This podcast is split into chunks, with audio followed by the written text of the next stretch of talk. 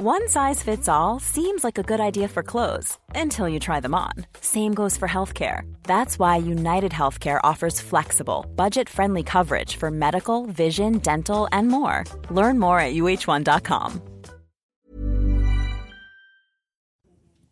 À la une de l'actualité, le retour d'Emmanuel Macron à la une de tous les quotidiens régionaux ce matin. Très très discret depuis sa réélection. Le revoilà donc le président à une semaine des législatives, façon de reprendre la main et d'étrier l'opposition. Il en profite aussi pour dévoiler ce qu'il appelle sa nouvelle méthode avec la mise en place d'un Conseil national de la refondation. Les détails dans un instant avec vous, Elisa Lukavski. Après 100 jours de guerre, Volodymyr Zelensky encourage toujours plus la résistance alors que l'armée russe pilonne sans relâche le Donbass.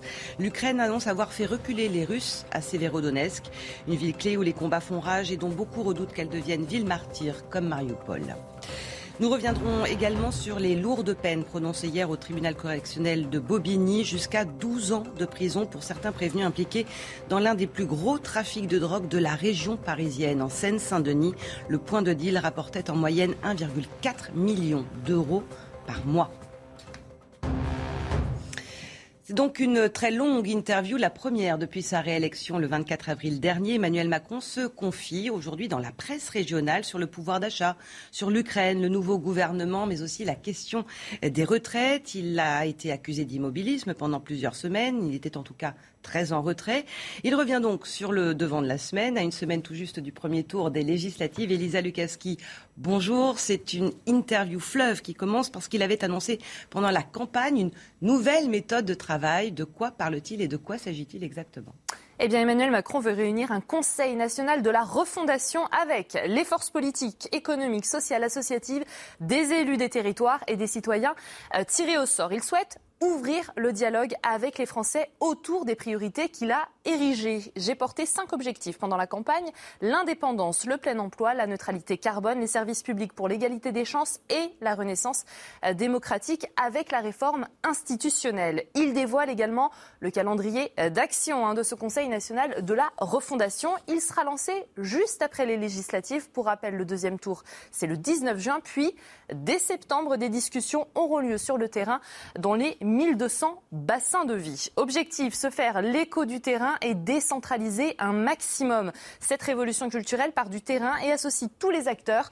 Les Français sont fatigués des réformes qui viennent d'en haut. Ils ont plus de sens que les circulaires. Paris doit être au service du euh, terrain. Voilà ce qu'il affirme.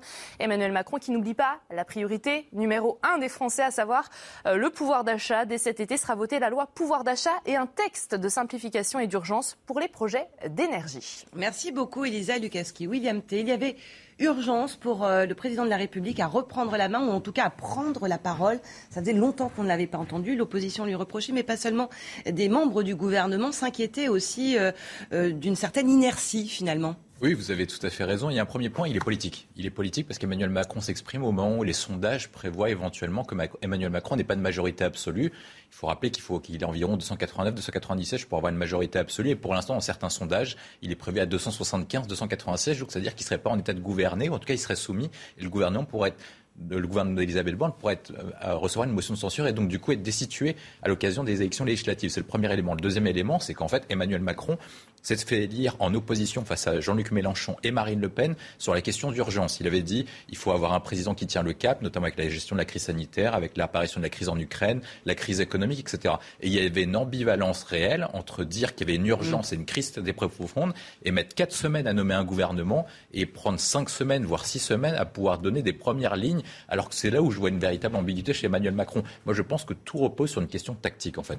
Il a fait en sorte de ne pas mettre le sujet politique dès le début pour politiser les élections législatives pour pas prendre un revers de médaille à l'occasion des élections législatives qui aurait pu voir un réveil de la droite ou un réveil de la gauche avec Mélenchon et NUPES. Michel Taube, il, fallait euh, urgemment parler? Il fallait urgemment en parler, mais pour annoncer, euh, j'ai envie de dire, une grande usine à gaz qui va être ce Conseil national de la refondation. Pourquoi je parle d'une grande usine à gaz? Parce qu'en fait, c'est quoi ce Conseil? Est-ce que ça ressemble au, grand débat des Gilets jaunes? Non, c'est la ah. synthèse du grand débat des Gilets jaunes et de la convention citoyenne qui avait été organisée sur l'écologie, en y ajoutant beaucoup plus de localisme, il annonce grosso modo 1200 débats dans les 1200 bassins de vie de notre mm. pays. Donc si vous voulez, ça va être une sorte de boulga de débat démocratique dans tout le pays et ça rentre complètement en contradiction avec l'urgence sociale de répondre aux besoins des Français. Et en plus, s'y ajoute des grands blancs il y a dans les cinq chantiers qu'il annonce pour ce grand Conseil national. Indépendance, plein emploi, neutralité carbone, égalité des chances et renaissance démocratique. il y a au moins un sujet qui manque, c'est la sécurité. Enfin, tous les jours, les Français souffrent euh, d'une insécurité. Les policiers qui sont agressés, on a vu le Stade de France, les violences contre les personnes qui augmentent. Rien pas de sujet sur une des préoccupations majeures des Français. Donc, en fait, si vous voulez, tactiquement, il essaye de trouver des moyens de justifier sa décision de prendre son temps, parce que la réalité, c'est que ces débats, ça va mettre au moins un an à aboutir. Donc, ça veut dire, grosso modo, le président de la République nous annonce, à part une loi sur le pouvoir d'achat qui est considérée par ses opposants comme étant plus un sparadrap qu'une véritable réponse aux enjeux du pouvoir d'achat, il nous annonce que pendant un an, il ne va pas gouverner. Il va laisser monter des demandes sociales dont il connaît déjà la teneur et il se donne un an de plus. Déjà là, il s'est donné un mois et demi mm. pour ne rien faire. Bah là, grosso modo, il nous annonce un, an, un, une année entière de débat pour aboutir à quoi des, projets qui sont en fait déjà dans les cartons et prêts euh, à, être dégagés. Il n'y a rien de nouveau finalement, si ce n'est sur, euh, sur la forme? Mais c'est uniquement une annonce de forme, c'est uniquement pour répondre à un vide et dire qu'en fait il y a une utilité de voter Emmanuel Macron et c'est pour mobiliser ses électeurs en vue des élections législatives pour avoir la majorité absolue. Mais pour reprendre la discussion de Michel Taub sur les délais d'un an, c'est même plus long que ça en fait, parce que c'est au moins six six mois à un an de discussion.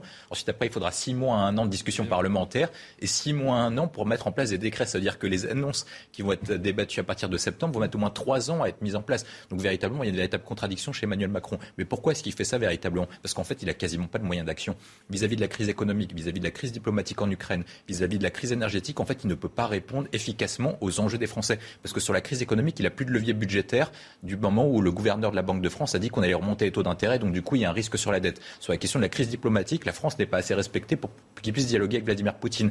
Mais sur la question de la crise énergétique, c'est pas la France qui peut agir. Il faut une augmentation de l'offre et donc du coup que les pays pétroliers de l'OPEP puissent augmenter la production de pétrole. Et donc du coup, il n'a pas le moyen d'agir. Et ce qu'il fait, c'est qu'il fait semblant d'agir. Une phrase que je voudrais quand même mettre en exergue et dont Elisa a parlé, c'est Paris doit se mettre au service du terrain. Est-ce que les réformes, malgré tout, ne doivent pas venir entre guillemets d'en bas?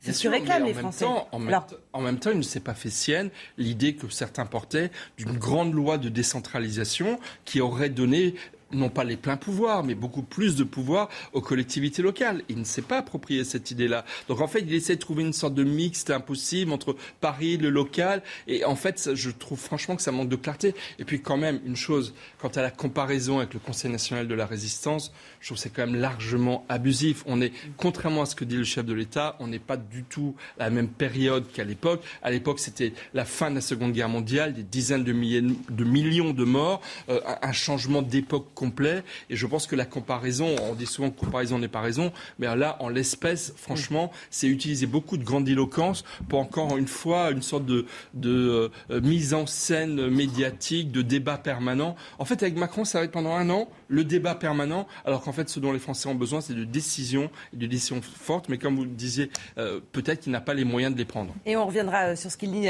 sur la question des retraites, un sujet explosif s'il en est tout à l'heure. Volodymyr Zelensky martèle, lui, que l'Ukraine sortira victorieuse de la guerre. Le président ukrainien l'a redit hier au centième jour de conflit. Écoutez. La deuxième armée du monde, au début, ça avait l'air menaçant, puis dangereux. Après Boucha, ça n'a provoqué que du dégoût. Et maintenant, probablement juste un sourire amer. Car que reste-t-il de cette armée? Des crimes de guerre De la honte et de la haine. Parce qu'il y a trois mots pour lesquels nous sommes battus pendant ces 100 jours, après huit ans. Paix, victoire, Ukraine. Vyacheslav Avutsky, est-ce que réellement il peut y avoir un, gagnant dans cette guerre? En fait, c'est un grand débat aujourd'hui, euh, surtout en Europe continentale. Là, on voit une sorte de divergence qui est en train d'émerger entre les États-Unis et sont allés très très proches britannique et le couple franco-allemand. Parce que globalement, le camp anglo-saxon pousse vers la victoire totale sur la Russie Et l'axe franco-allemand est beaucoup plus réticent. Il ne veut pas l'humiliation de Vladimir Poutine notamment. Mais appelons, euh, parlons d'une manière beaucoup plus claire. En fait, s'il y a un effondrement militaire de la Russie de Poutine d'aujourd'hui, on aura un trou béant à l'Est. C'est ça ce qui inquiète beaucoup les Européens, à la différence des Américains, parce que c'est beaucoup plus proche de chez nous, parce que nous avons des frontières avec. Et quelque part, c'est très paradoxal. Nous avons une puissance, on va dire, entre guillemets, très négative, euh, qu'il faut quand même euh, contenir, d'accord?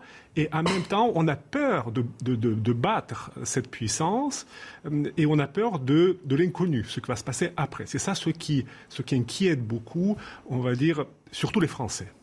Michel? À la question que vous posiez, je pense qu'il y, y, a déjà un perdant.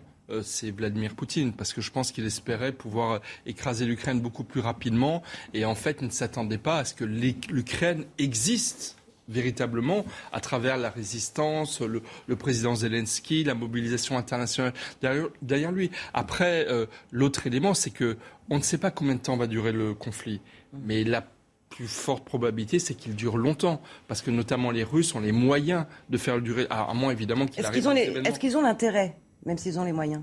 Les Russes? Mm.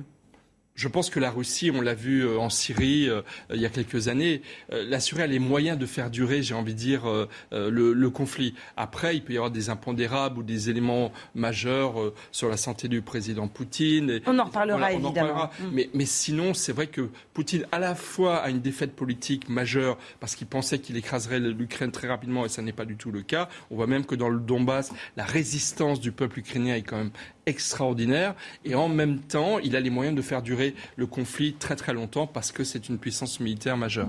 William? Moi, je pense que le, pour définir qui va être gagnant ou qui va être perdant, c'est tout dépend de la définition des objectifs. L'objectif numéro un de Vladimir Poutine, c'est de faire en sorte que l'Ukraine ne rentre pas dans l'OTAN. Est-ce que l'Ukraine a une chance de rentrer dans l'OTAN dans les prochaines semaines, prochains mois, prochaines années? Je ne pense pas, au vu de la déclaration d'Emmanuel Macron, qui avait dit que notamment l'Ukraine devrait mettre plusieurs décennies à intégrer l'Union européenne. C'est le premier élément. Est-ce que l'Ukraine peut sortir gagnante? Tout dépend de la définition de la victoire de l'Ukraine. Est-ce qu'il considère qu'il faut préserver tout le territoire, notamment le Donbass et la Crimée? Est-ce qu'il faut pouvoir rentrer dans l'Union européenne et dans l'OTAN? Tout est une question de définition des objectifs. Tant qu'on ne définit pas les objectifs, on ne peut pas définir ni un gagnant ni un perdant. Et pour reprendre ce que vous avez dit, moi je pense que Poutine n'est ni gagnant ni perdant et que Zelensky n'est ni gagnant ni perdant, tout simplement pour une simple et bonne raison, c'est que pour l'instant on ne sait pas si l'Ukraine va être neutralisée ou va pouvoir rejoindre le camp occidental dans les prochains mois et prochaines années. Pas de vainqueur? Euh, Parce que je voulais juste euh, revenir là-dessus. L'objectif de Vladimir Poutine, de ne pas empêcher l'Ukraine d'entrer dans l'OTAN, c'est de effacer l'Ukraine de la carte et de l'annexer.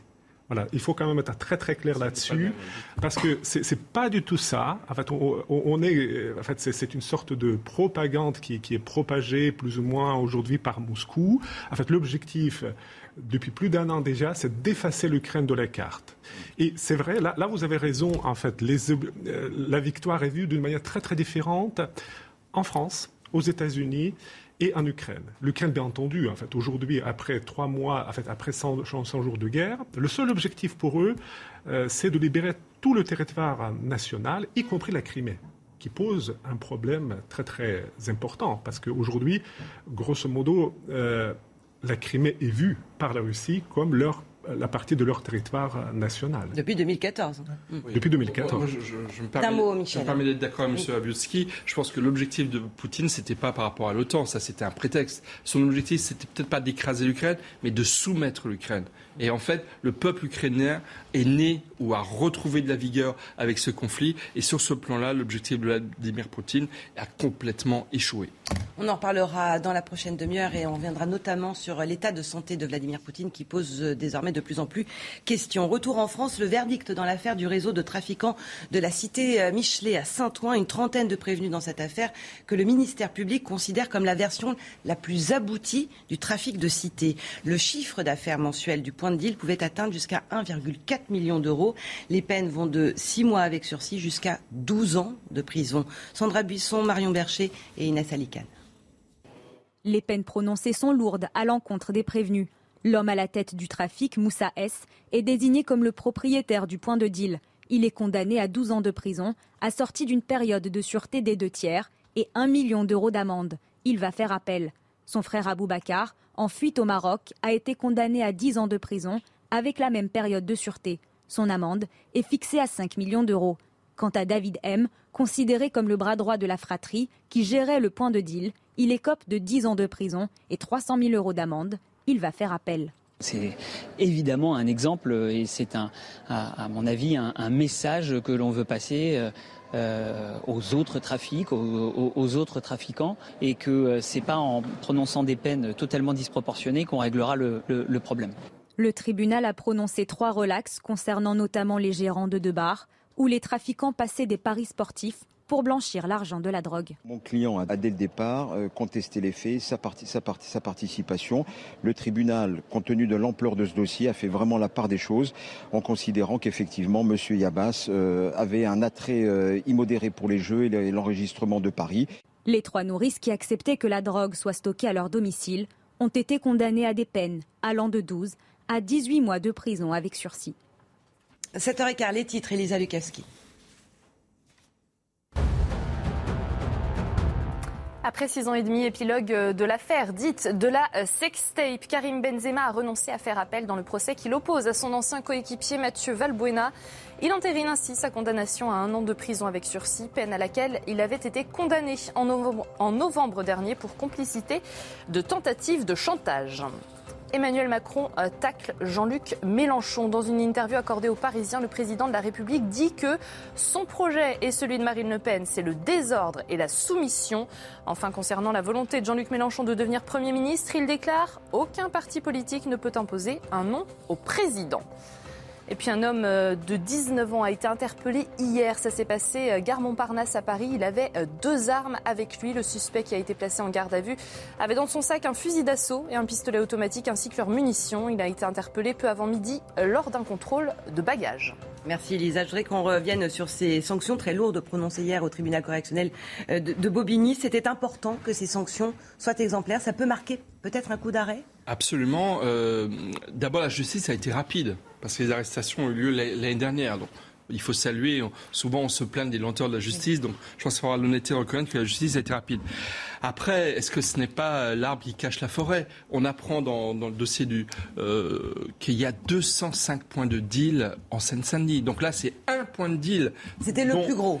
oui, mais oui, mais il y en a 204 autres. Et je pense que les 204 autres ne sont pas tous tout petits. Donc, si vous voulez, ça montre l'ampleur du défi pénal, économique, social face auquel nous sommes, puisque, encore une fois, le, trafic de drogue gangrène avec d'autres phénomènes la Seine-Saint-Denis, mais en fait de très nombreux territoires qui sont en train d'être perdus pour, la République. Et donc, effectivement, cette décision de justice est exemplaire.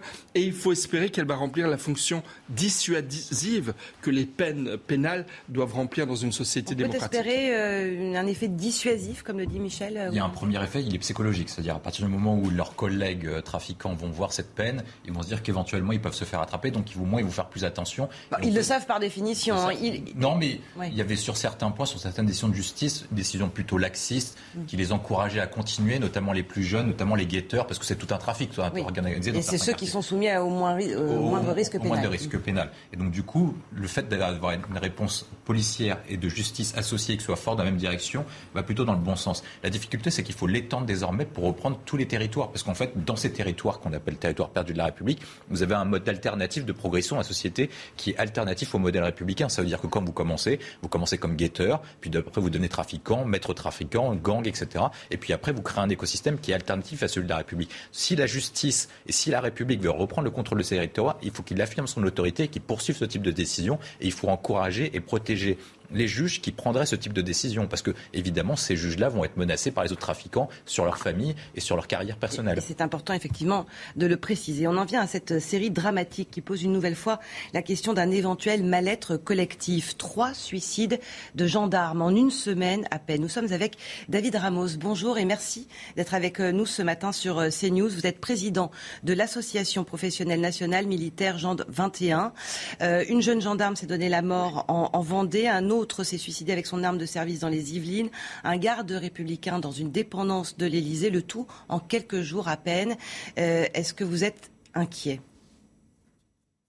Oui, bien sûr, parce que la temporalité euh, provoque une émotion supplémentaire à celle habituelle lorsqu'on a des collègues comme ça qui décident de faire des gestes auto-agressifs. maintenant, il faut aussi se garder de toute généralité.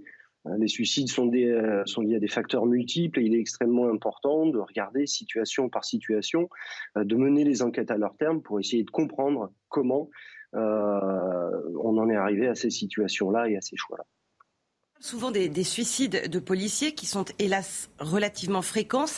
Beaucoup moins chez les gendarmes qui sont a priori moins isolés, davantage entourés peut-être. Mais ce qu'on constate, c'est que les suicides dans les forces de l'ordre augmentent très nettement ces dernières années. Vous le constatez vous aussi chez les gendarmes alors, on a euh, un début d'année qui est inquiétant, très clairement, et euh, concernant cette différence, notamment avec la police nationale, euh, je pense que ça a aussi une origine profonde dans les modes de fonctionnement de notre institution. un gendarme vit sur son lieu de travail, il est donc quotidiennement en relation avec ses camarades et ses chefs. ça peut être une source de, de problèmes lorsque euh, la souffrance vient du travail, mais c'est aussi euh, un moyen de, détection et de prise en charge extrêmement rapide à partir du moment où vos collègues peuvent percevoir votre situation et éventuellement donner l'alerte s'ils sentent que vous êtes fragilisé par des événements récents. Vous parlez de mal-être collectif?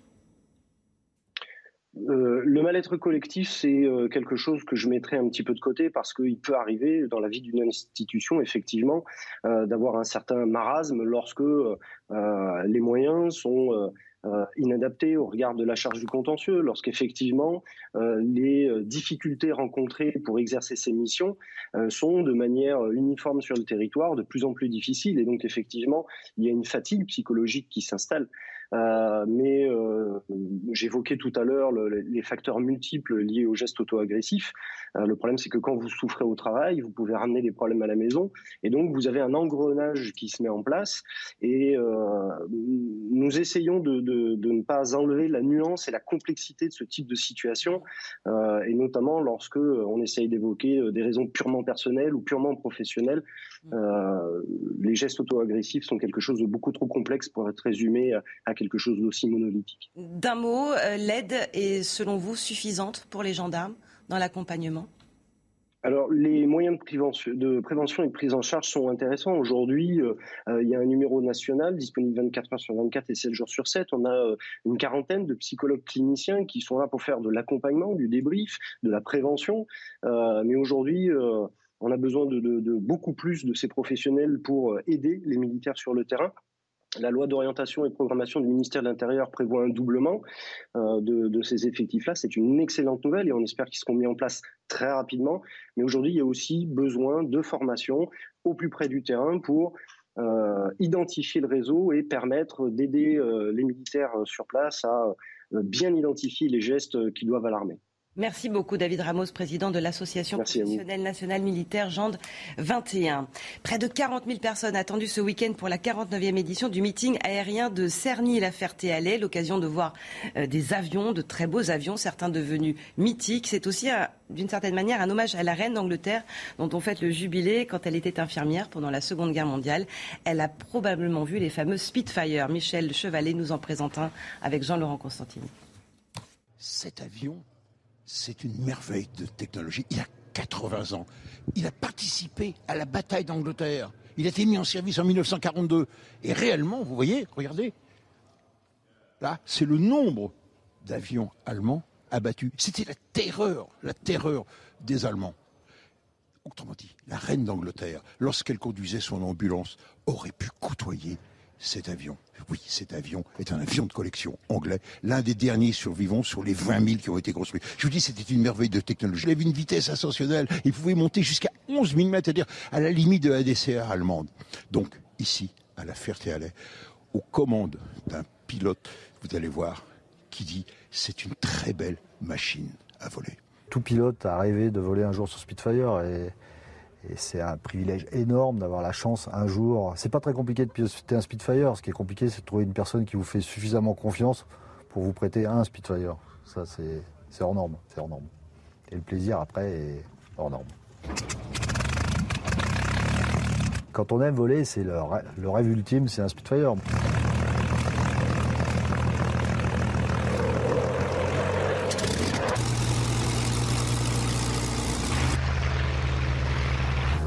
Seul bémol de cette magnifique fête aérienne, venez, venez voir ces, ces beaux avions, et surtout la passion des hommes qui sont derrière, c'est, regardez bien, la météo, il y a une menace orageuse.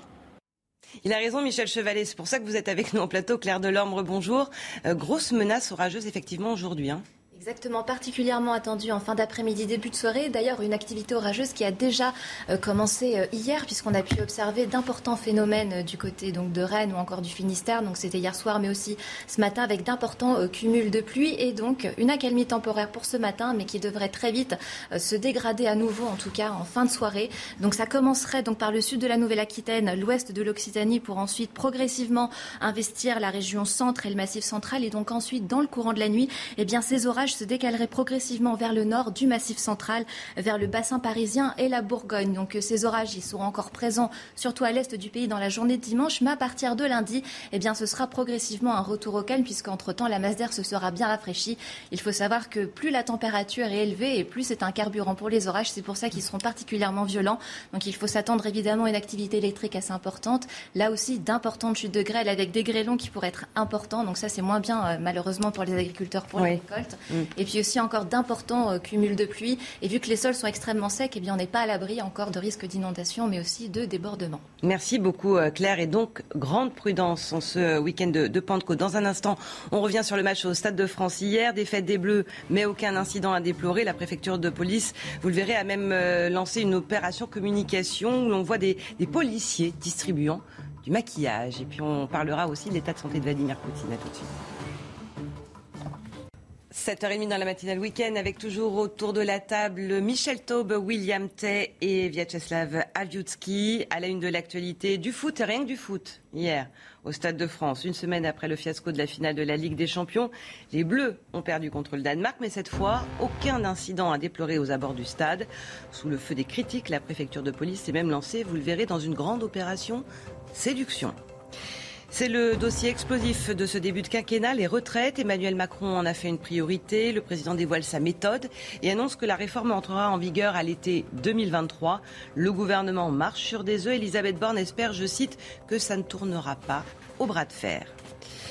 Et puis dans l'actualité, également cette question, et si Vladimir Poutine était vraiment malade? Les hypothèses les plus folles circulent depuis des semaines sur son état de santé, mais un article du très sérieux magazine Newsweek laisse entendre que le chef du Kremlin souffre d'un cancer à un stade avancé. Moins d'une semaine après le fiasco de la finale de Ligue des Champions au Stade de France entre Liverpool et le Real Madrid, le rendez-vous au Stade de France hier entre la France et le Danemark s'est passé, je vous le disais, sans incident. Finalement, le seul X a été sur le terrain avec la défaite des Bleus. Pour le reste, tout s'est passé dans le calme. Il faut dire que la préfecture a sorti les grands moyens. Clémence Barbier. À quelques heures du coup d'envoi du match France-Danemark, le préfet de police Didier Lallemand vérifie en personne le dispositif de sécurité. Bonjour à tous. Les abords du stade sont quadrillés. Plus de 2000 policiers et gendarmes sont mobilisés.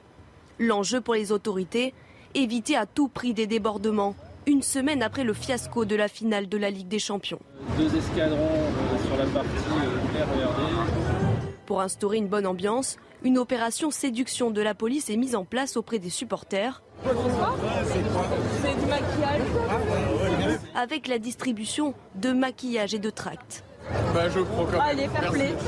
À la sortie du match, les spectateurs étaient rassurés. Il n'y avait pas de mouvement de foule, ça c'était bon enfant, donc ça s'est bien passé. On voyait qu'on était en sécurité plus que la dernière fois, il y, avait, il y a du monde qui surveille. Donc ouais, ça s'est bien passé franchement là.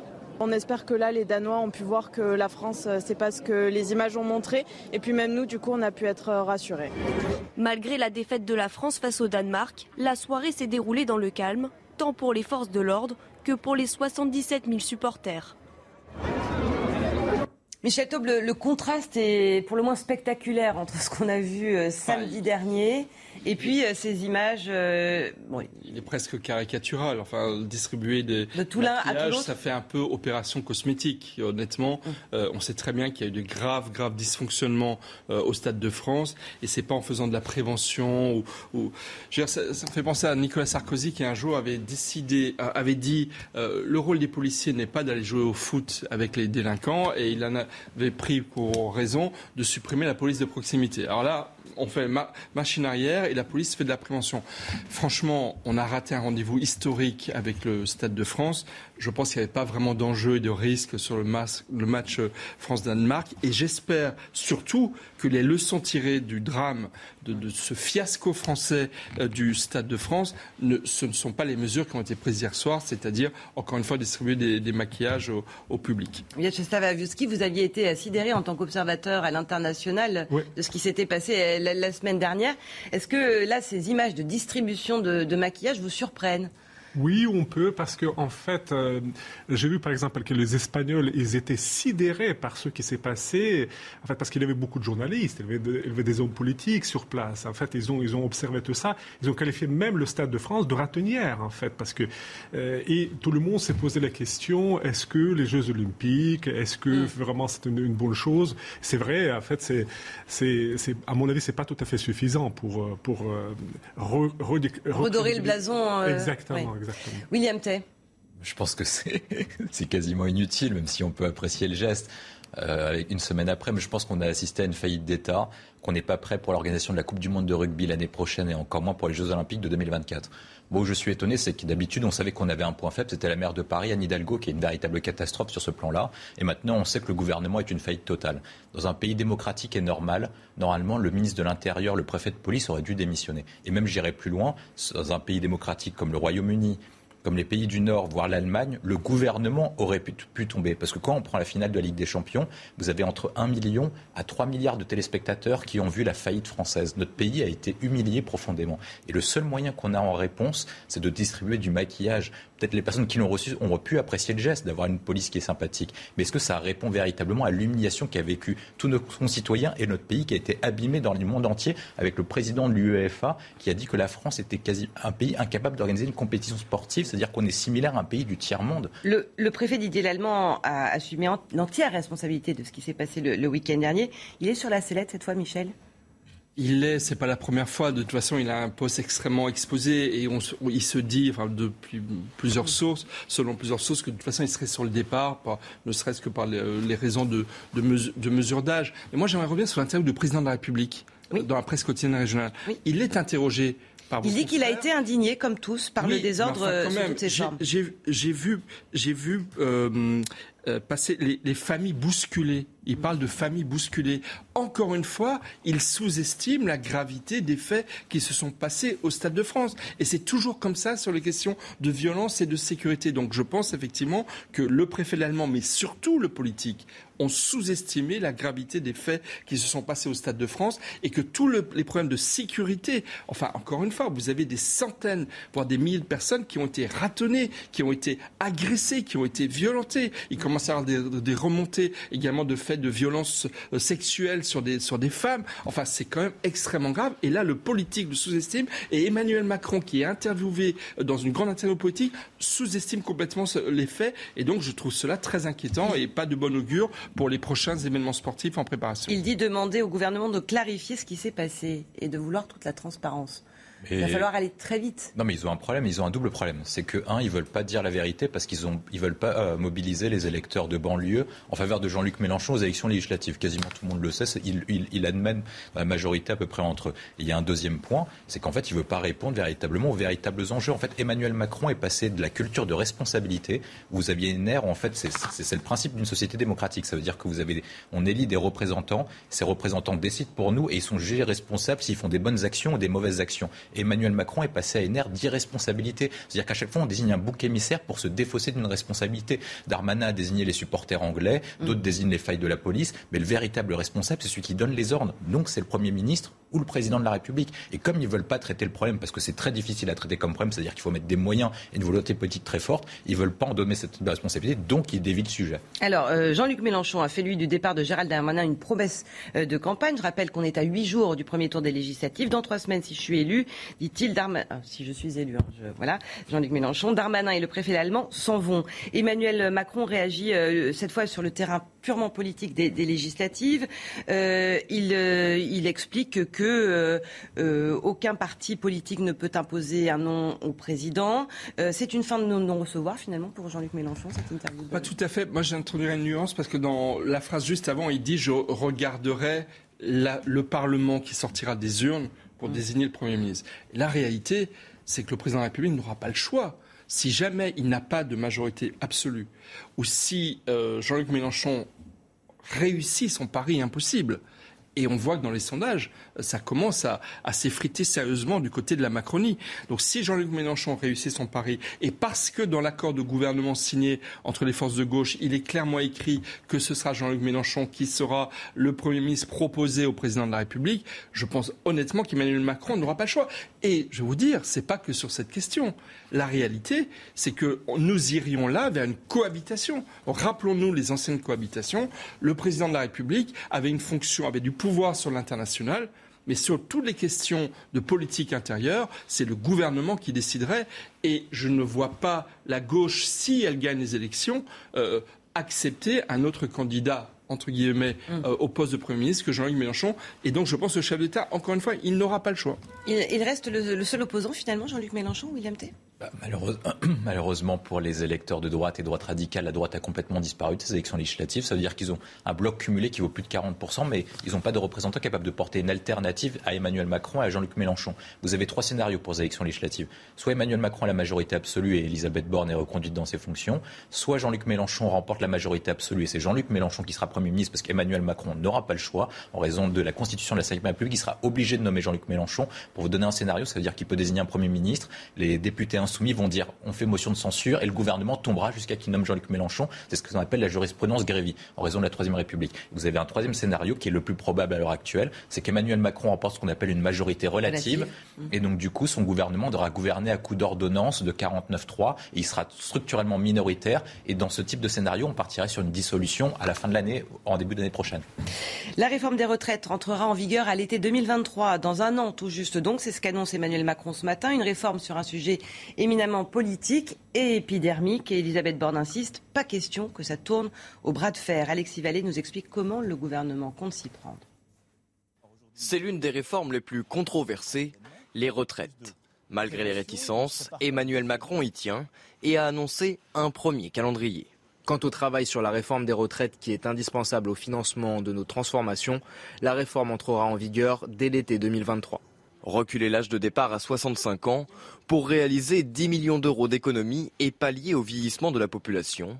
Les syndicats y voient plutôt une aggravation du chômage et de la précarité. La Première ministre Elisabeth Borne, qui prône la concertation avec les partenaires sociaux, soutient la nécessité d'une telle réforme. Là, on n'est pas en train de vouloir faire une réforme pour embêter les Français. On est en train de se dire qu'on a tous envie de pouvoir demain verser des pensions digne à ceux qui ont travaillé tout au long de leur vie et qu'on ne veut pas laisser une dette à nos enfants.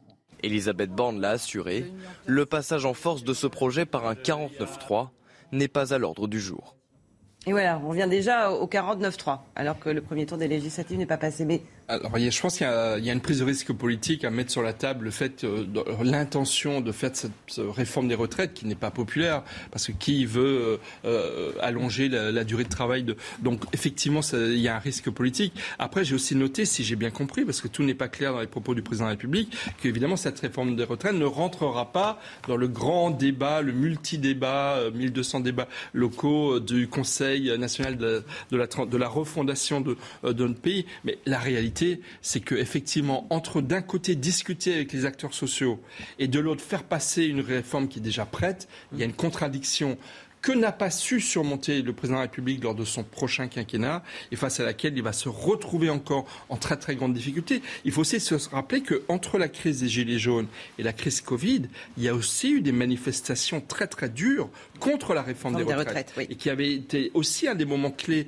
du quinquennat Macron. Donc je pense que là, ça va de nouveau être très très difficile et que cette tension entre discuter et décider va être, à mon avis, très difficilement surmontable pour l'exécutif dans les mois qui viennent. Avec cette crainte du bras de fer, hein, ce sont les mots d'Elisabeth Borne. Je pense qu'ils ont fait une erreur en refusant le 49.3. Ils ont fait une erreur stratégique parce qu'ils n'auront peut-être pas le choix d'utiliser le 49.3 pour faire passer la réforme des retraites pour deux, pour, deux raisons. C'est-à-dire qu'ils auront un blocage au niveau des syndicats dans la mesure où il n'y a que la CFDT qui pourrait être pour, mais la CFDT s'est toujours opposée à un relèvement de l'âge, c'est le premier élément. Et deuxièmement, vous aurez une opinion publique et des manifestations qui seront très importantes, notamment dans les services publics et dans l'ensemble des champs en fait, de, de, manifestations. Et donc du coup, vous aurez un pays bloqué. Est-ce qu'il sera capable de tenir avec une majorité politique qui sera de plus en plus étroite sur ce type de réforme Il y a deux raisons pour lesquelles il faut faire la réforme des retraites. Un, c'est pour sauver le système de santé, le système pardon, de retraite par répartition. Et le deuxième élément qu'on ne dit pas mais qui est réel, c'est qu'en fait, pour que la France aille mieux, et notamment pour relever le pouvoir d'achat, il faut que la France travaille plus et produise plus. Et pour que la France produise plus, il faut à la fois travailler plus longtemps de façon hebdomadaire par semaine, il faut travailler plus longtemps tout au long de la vie. Tant qu'on ne résoudra pas... C'est tout l'inverse de ce que dit Jean-Luc Mélenchon, on est bien d'accord. de tout ce qu'on fait. Moi, je pense qu'on doit changer de système, de arrêter le système par consommation pour passer à un système de production. Et à ce moment-là, on pourra rompre avec le malheur français et renouer avec les jours heureux. Et s'il propose ça, ce sera en cohérence avec le Conseil national de la refondation qui s'inspire du Conseil national de la résistance. Absolument d'accord, mais c'est pas le chemin qu'il veut prendre. Et je pense que, je pense que encore une fois, euh, euh, entre les lunes que propose euh, Jean-Luc Mélenchon et effectivement cette rigueur ou cette exigence économique et de sérieux économique d'Emmanuel Macron, je pense que dans une semaine, euh, dans les urnes, on, aura un premier mm. avis sur le point de vue vers lequel penchent les Français, sachant aussi que ce qui est déterminant, c'est le contexte social.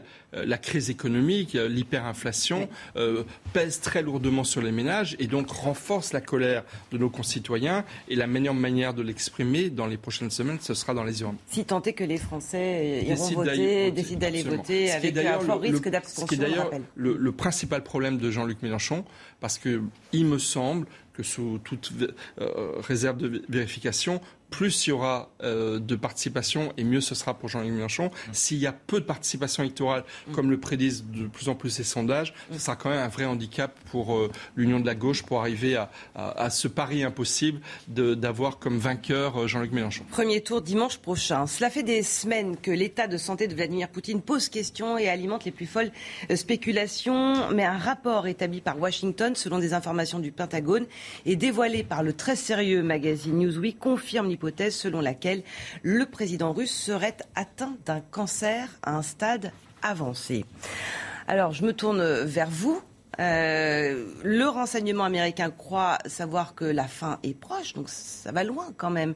Euh, jusqu'à présent, le renseignement américain a plutôt vu juste euh, l'invasion en Ukraine, par exemple.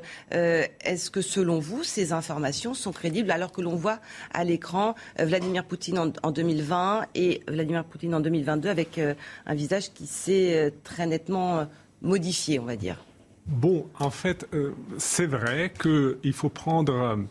Euh, il faut prendre au sérieux ces informations, mais euh, il faut aussi resituer ça dans le contexte. On est quand même dans une guerre de, l'information et il semble que sur le front, le rapport de force est en train de changer en faveur de l'Ukraine. Donc normalement, euh, c'est une euh, publication qui est très sérieuse. C'est pas un tableau du tout. Euh, on, sait qu'ils font un, fact-checking très sérieux de, de, des informations et il, il, il se réfère directement à une source. Même je, je crois qu'il a plusieurs sources, plusieurs sources concordantes qui viennent des services, services de renseignement américains. Alors ce que vous allez nous raconter est absolument passionnant. Il est 8 heures moins le quart. On fait le rappel des titres et après vous nous expliquerez comment on, peut avoir euh, un avis euh, euh, sur l'état de santé de Vladimir Poutine et c'est vraiment très intéressant. Elisa, les titres, il est 8h moins le quart. 60 départements en vigilance orange orage. Cela va aller de la Nouvelle-Aquitaine à l'Alsace. Prudence donc dès cet après-midi et surtout en soirée. Seul le quart sud-est du pays sera épargné. Dramatique accident euh, hier en Allemagne. Au moins 4 personnes sont mortes et 30 autres ont été blessées dans le déraillement d'un train régional. L'accident s'est produit dans les Alpes bavaroises. Plusieurs wagons de ce train sont sortis des rails au niveau de la commune de Bourgrain. Et puis on connaît l'affiche de la finale messieurs de Roland Garros. Demain, Rafael Nadal tentera de décrocher un 14e sacre porte d'Auteuil. L'Espagnol s'est hier qualifié aux dépens d'Alexander Zverev, contraint à l'abandon après une blessure à la cheville droite. Il affrontera le Norvégien Casper euh, Ruud qui disputera lui sa première finale, le numéro 8 mondial vainqueur de Marin Cilic en 4-7. Euh, personne n'a accès à Vladimir Poutine, personne n'a accès à son bilan médical. Comment est-ce qu'on peut arriver à avoir des informations? Mais en fait, apparemment, euh, en fait, il y a plusieurs euh, sources concordantes, y compris, on va dire, euh, qui sont à l'extérieur de, de, ce rapport. On parle notamment de l'utilisation de ce qu'on appelle big data. Donc Vladimir Poutine qui se déplace, normalement il se déplace pas beaucoup, il se déplace surtout entre Moscou et sa résidence dans le sud à Sochi. Et on s'est rendu compte que chaque fois qu'il se déplace vers le sud à Sochi, il y a toujours des médecins qui sont toujours spécialisés dans, la même chose, qui vont aller faire le même voyage pour, pour l'accompagner et qui sont, euh, qui sont logés euh, à côté. Ce sont des, des oncologues, hein, des spécialistes du cancer. Exactement, exactement. En fait, on ne sait pas quel type de cancer est traité. On ne sait pas non plus euh, est-ce que euh, ce qu'on appelle le stade avancé, ça veut dire c'est la mort imminente ou ça va encore durer. Il y a aussi des rumeurs comme quoi normalement les médecins du Kremlin ont contacté des médecins en Israël parce qu'il y a beaucoup de russophones, a des liens et les médecins israéliens sont connus pour leur excellence. Et il y a eu déjà des fuites euh, il y a quelques semaines, il y a quelques mois de, là. Euh, donc on nous dit que globalement, il y a eu une chute, rechute euh, quelque part vers, vers 2019.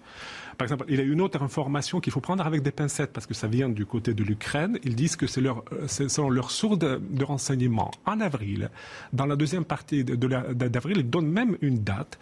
Euh, donc l'état de Poutine était si grave qu'ils ont dû appeler les, comme un SAMU pour, pour venir euh, vraiment euh, en aide très très rapidement. Mais et en fait, il y a beaucoup beaucoup de sources, mais quand même, il faut être aussi très très prudent. et est-ce qu'il va disparaître? Est-ce qu'il va disparaître bientôt ou d'ici six mois ou d'ici un an? Est-ce que voilà, il y a beaucoup de questions qui se posent. En tout cas, dans cet article, il y a aussi question de toute façon d'une ambiance de, fin de règne en quelque sorte. Michel. Oui, absolument. Donc encore une fois, il faut y mettre des réserves. Les sources d'information sont très fiables. Donc ça, c'est quand même un élément qui est très important. Euh, moi, moi je, on apprend d'ailleurs dans la, le même article de, de Newsweek qu'il y aurait eu, enfin là même il le confirme, une tentative d'assassinat contre Poutine mm. euh, survenue dans le Caucase euh, en mois de mars, c'est-à-dire après le déclenchement de la guerre euh, en Ukraine. Moi, ce que je veux dire, c'est que déjà dans une société démocratique, la santé d'un chef d'État, c'est secret d'État. On l'a vu en France avec Georges Pompidou, on l'a vu avec François, Mitterrand, qui était malade pendant quasiment tout son euh, deuxième quinquennat, septennat, et, même, et même avant. Euh, donc, imaginez dans un, dans un État tyrannique ou dans une dictature. Et je pense qu'effectivement, ça avait été dit dès le début du déclenchement du conflit par beaucoup d'Ukrainiens. La, la solution du problème passait aussi pour beaucoup par la chute de Poutine.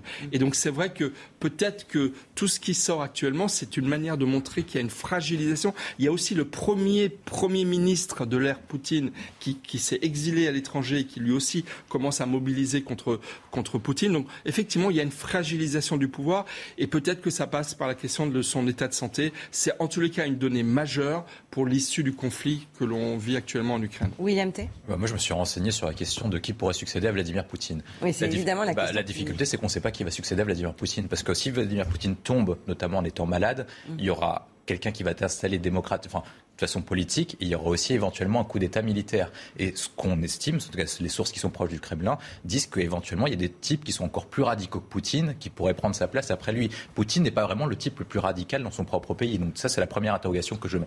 Deuxième point, c'est qu'en fait, l'opinion publique russe est mobilisée sur la question de l'ukrainienne et ils veulent une victoire symbolique. Et donc, du coup, la personne qui prend la suite de Poutine, surtout si ça arrive dans trois mois, six mois, un an, rassemblement ne changera pas de ligne politique par rapport à Vladimir Poutine sur la question du conflit en Ukraine. Donc, je ne sais pas, moi, si c'est forcément la bonne tactique, dans la mesure où celui qui va être installé, il faut le voir comme ça. Si Poutine meurt demain, quelqu'un va être installé et devra répondre et devra être légitime devant son opinion publique, comme quand Poutine est arrivé au pouvoir en 2000 avec la guerre euh, qu'il avait, qu'il avait, qu'il avait engagée. Et donc, du coup, vraisemblablement, cette personne, pour être légitime, devra être encore plus fort et taper encore plus fort pour être légitime vis-à-vis de son propre ennemi. Donc, je ne sais pas si c'est vraiment une bonne idée qui tombe maintenant. C'est une question clé, hein, celle de la succession, évidemment. Mais en fait, il y a à peu près 4-5 personnes qui sont euh, plutôt prévues.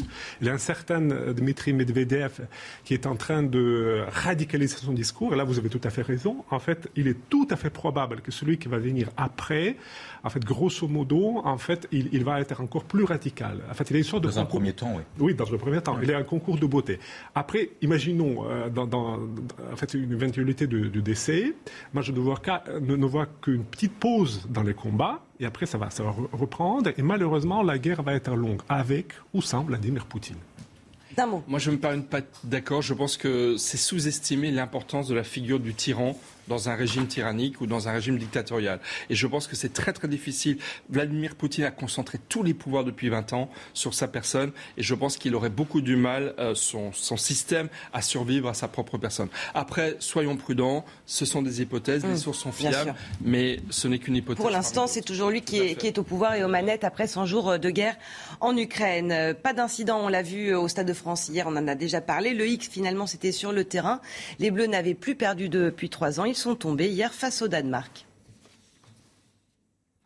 51e minute, Karim Benzema nous offre un but absolument somptueux, son 37e en sélection, mais 17 minutes plus tard, Andreas Cornelius sur un centre délicieux d'Heuberg égalise.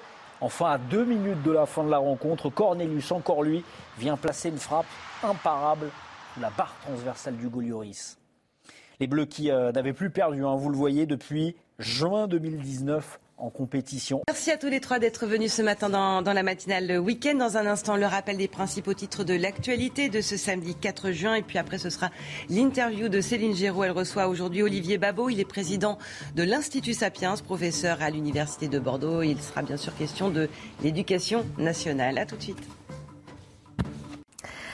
Bonjour à tous. À nouveau, une dégradation orageuse prévue seulement pour cette fin de soirée. Cette nuit, nous aurons l'occasion d'y revenir. 60 départements sont toutefois en vigilance orange. Donc attendez-vous à ce qu'ils soient particulièrement forts. En attendant, profitons de cette accalmie temporaire, surtout en matinée, avec ce dégradé nuageux. Mais déjà, quelques averses accompagnées donc de quelques coups de tonnerre euh, s'observent déjà en direction de la Normandie, mais aussi plus localement vers la Bretagne. En revanche, ça sera très calme en direction de l'extrême sud-est. D'ailleurs, ce temps calme se confirme dans l'après-midi avec quand même de belles plages d'éclaircies. Au prix du Mistral et la Tramontane qui vont quand même souffler de manière sensible jusqu'à 50 km h Partout ailleurs, eh bien, euh, les orages seront bien de la partie.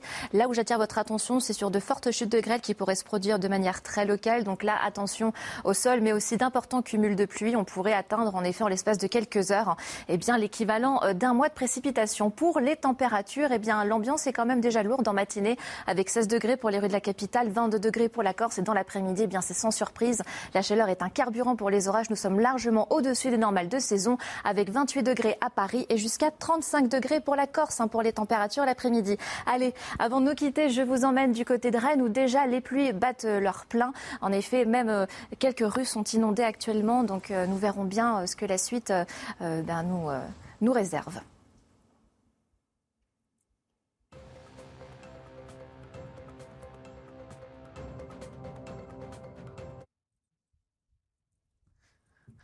Bienvenue à vous et merci si c'est le cas de nous rejoindre dans la matinale week-end. Dans un instant, ce sera l'interview, non pas Jean-Pierre Elkabach ce matin, mais ce sera Céline Géraud qui euh, reçoit, qui s'apprête à recevoir Olivier Babot, président de l'Institut Sapiens, professeur à l'Université de Bordeaux. Il sera évidemment, entre autres questions, de l'avenir de notre éducation nationale. Mais d'abord, les principaux titres de l'actualité. Ce retour d'Emmanuel Macron à la une de tous les quotidiens régionaux ce matin, très très discret depuis sa réélection. Revoilà le président à une semaine des législatives. Façon de reprendre la main. Il en profite pour dévoiler ce qu'il appelle sa nouvelle méthode avec la mise en place d'un Conseil national de la refondation. Après 100 jours de guerre, Volodymyr Zelensky encourage toujours plus la résistance alors que l'armée russe pilonne sans relâche le Donbass. L'Ukraine annonce avoir fait reculer les Russes à Severodonetsk, une ville clé où les combats font rage et dont beaucoup redoutent qu'elle devienne ville martyre comme Mariupol. Et puis ces lourdes peines prononcées hier au tribunal correctionnel de Bobigny, jusqu'à 12 ans de prison pour certains prévenus impliqués dans l'un des plus gros trafics de drogue de la région parisienne. En Seine-Saint-Denis, le point de deal rapportait en moyenne 1,4 million d'euros par mois. Tout de suite, c'est l'heure de l'interview. Vous retrouvez Céline Géraud.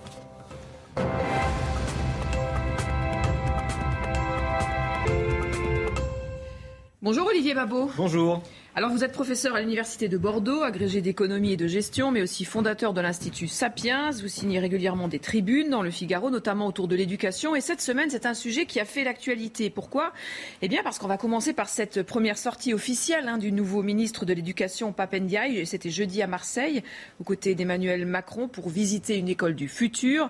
Alors quel regard est-ce que vous jetez, vous, euh, sur cette nouvelle école, cette nouvelle méthode censée offrir plus de liberté pédagogique aux enseignants? Et aux proviseurs Ça fait très longtemps qu'on aurait dû décréter l'état d'urgence pour l'éducation nationale. Euh, une organisation dans laquelle tous les voyants sont au rouge de la sorte devrait être profondément refondée, donc je me réjouis, qu'Emmanuel Macron, euh, avec euh, le nouveau ministre, prenne, prenne le sujet à bras le corps. Il faut rappeler de temps en temps quelques chiffres qui sont absolument hallucinants. On connaît le fait que par rapport euh, aux classements internationaux, nous soyons en, chute libre, en particulier en, sciences. Il y a des chiffres qui sont confondants. Par exemple, 40% des élèves de 15 ans à l'école ne maîtrisent pas parfaitement la lecture et la moitié d'entre eux, donc quasiment 1 sur 5 des élèves de 15 ans, ont de grandes difficultés en lecture. C'est absolument tragique. On a aussi un, système qui reproduit les inégalités euh, de façon extraordinaire, donc absolument incapable euh, de pallier les, différences de naissance. Et on a de l'autre côté un système qui a de plus en plus de mal à recruter des enseignants, à faire venir des candidats et est obligé de prendre à peu près tout le monde. Alors, on y reviendra bien sûr hein, sur cette crise du recrutement hein, pour, pour les enseignants. En attendant, le président Macron a annoncé qu'il souhaitait généraliser ce dispositif à l'automne sur tout le territoire. Euh, l'idée que les directeurs d'école puissent aller recruter eux-mêmes euh, leur équipe, leurs enseignants, euh, c'est aussi un changement profond hein, pour, pour le modèle de l'éducation nationale. Le dire, c'est une chose, le faire, c'en est une autre. C'est en fait un changement que beaucoup de gens réclamaient depuis très longtemps. L'éducation nationale était et est toujours euh, euh, gérée depuis la rue de Grenelle, c'est-à-dire de façon extrêmement centralisée. C'est une très très grosse machine. Plusieurs millions euh, de personnes travaillent dans l'éducation nationale, avec du coup une uniformisation des solutions pour des terrains qui sont extrêmement différents. Bon, d'un autre côté, un directeur d'établissement, il n'est pas toujours formé ou compétent pour faire du recrutement. Et puis si vous n'avez pas de candidat parce que votre votre établissement n'est pas très attractif, vous aurez du mal à faire venir plus de gens. C'est pas euh, c'est pas la panacée, ça va dans le bon sens, mais attention à l'accompagnement, attention à la mise en forme de ce qui est une bonne idée, c'est-à-dire des, euh, établissements plus autonomes qui vont être capables de décider de leur méthode et de les adapter au type de public qu'ils reçoivent. Vous êtes plutôt euh, favorable à, cette nouvelle école. Oui, c'est, je fais partie des gens qui depuis longtemps disaient que ça faisait partie des, solutions. Et il y a certains syndicats qui sont méfiants quand même, qui disent qu'on ne gère pas une école comme une start-up. Non, mais je crois qu'on n'est pas du tout dans l'idée d'une start-up, mais l'idée qu'on puisse essayer de constituer des équipes ad hoc autour d'un projet euh, donné, euh, bah, c'est reconnaître que, contrairement à l'espèce de fiction, on ne peut pas enseigner la même chose à toutes les écoles à la même heure en fonction des niveaux partout en France. Aujourd'hui, les niveaux sont extrêmement hétérogènes, les besoins sont hétérogènes. Ne pas le reconnaître, c'est nourrir les inégalités précisément et, euh, rendre incapables les gens qui sont le plus éloignés de l'école d'arriver à s'y raccrocher. Un mot sur le nouveau euh, ministre de l'Éducation, Papendiaï. C'était sa première sortie. Il est réputé partisan hein, du consensus. Est-ce que, selon vous, la personnalité justement de ce nouveau ministre peut faciliter la réconciliation avec le monde enseignant après des mois un peu compliqués avec son prédécesseur? Bah, c'est un peu tôt pour le dire, mais je trouve ça bien d'ailleurs de prendre un, chercheur, un enseignant, quelqu'un qui, est de la machine. Ça n'a pas toujours été le cas hein, pour, les, euh, pour les ministres de l'Éducation nationale. Maintenant, on sait que la présidence d'Emmanuel de, de, Macron, elle est, elle est quand même extrêmement euh, verticale, donc c'est quand même à l'Élysée que ça se décide beaucoup. Et, euh, on voit bien d'ailleurs dans sa première visite que c'était quand même lui avant tout qui, tenait le micro. Très discret pour l'instant, Papendiaï. On attend d'ailleurs sa feuille de route, très attendue aussi par le, par le corps enseignant et, et tous les, les proviseurs. Alors, visite euh, très médiatisée ne masque pas les autres chantiers brûlants, à commencer par les problèmes de recrutement d'enseignants. On a tous entendu ou dit quand nous étions petits, je veux être pompier, policier ou maîtresse. On a vraiment la sensation aujourd'hui que ce métier d'enseignant ne fait plus rêver, euh, notamment parce que les salaires sont jugés trop bas. Euh, vous n'hésitez pas, vous, Olivier Babot, à parler de prolétarisation suicidaire du corps enseignant. Expliquez-moi. C'est ce qui s'est passé en réalité. Vous savez, euh, les fonctionnaires, tous les fonctionnaires sont payés avec un indice multiplié par l'endroit où ils sont dans la grille qui est propre à, leur corps. Bon. quand on a gelé le point d'indice, euh, ça a permis de faire des économies extraordinaires à l'État, puisque évidemment ça euh, a, permis de ne pas augmenter la masse salariale. Euh, ça s'est pas tellement vu pour les acteurs sur le moment, hein, pour les fonctionnaires, parce que vous progressez naturellement dans votre grille grâce à l'effet vieillesse, technicité, qu'on appelle l'effet GVT. Mais en fait, pour un niveau même de grille, ça prolétarise extraordinairement, et ça se voit par exemple dans le rapport d'un enseignant du primaire au SMIC, qui s'est considérablement diminué. Autrefois, on était à 2, 2,5 SMIC, maintenant on est quasi quasiment au niveau du SMIC. En fait, on a prolétarisé parce que on n'a pas voulu euh, bah, gérer le problème euh, de la, bah, du nombre euh, de, fonctionnaires et on, on a réglé le problème en, en, baissant le coût de façon, de façon comptable grâce à, cet artifice du gel de points d'indice. Mais aujourd'hui, ça se paye terriblement dans l'attractivité. Effectivement, un enseignant est donc un fonctionnaire de catégorie A, vous l'avez dit, qui a bac plus 5 et c'est quasiment ce qu'on peut faire de plus haut hein, dans l'éducation. Et il est payé en moyenne 1000 euros de moins qu'un autre fonctionnaire de catégorie A de l'État. C'est incroyable. Oui, c'est vraiment très très étrange. Mais pourquoi? Parce qu'il y a beaucoup d'enseignants et que c'était la façon aussi, encore une fois, de gérer les choses uniquement budgétairement,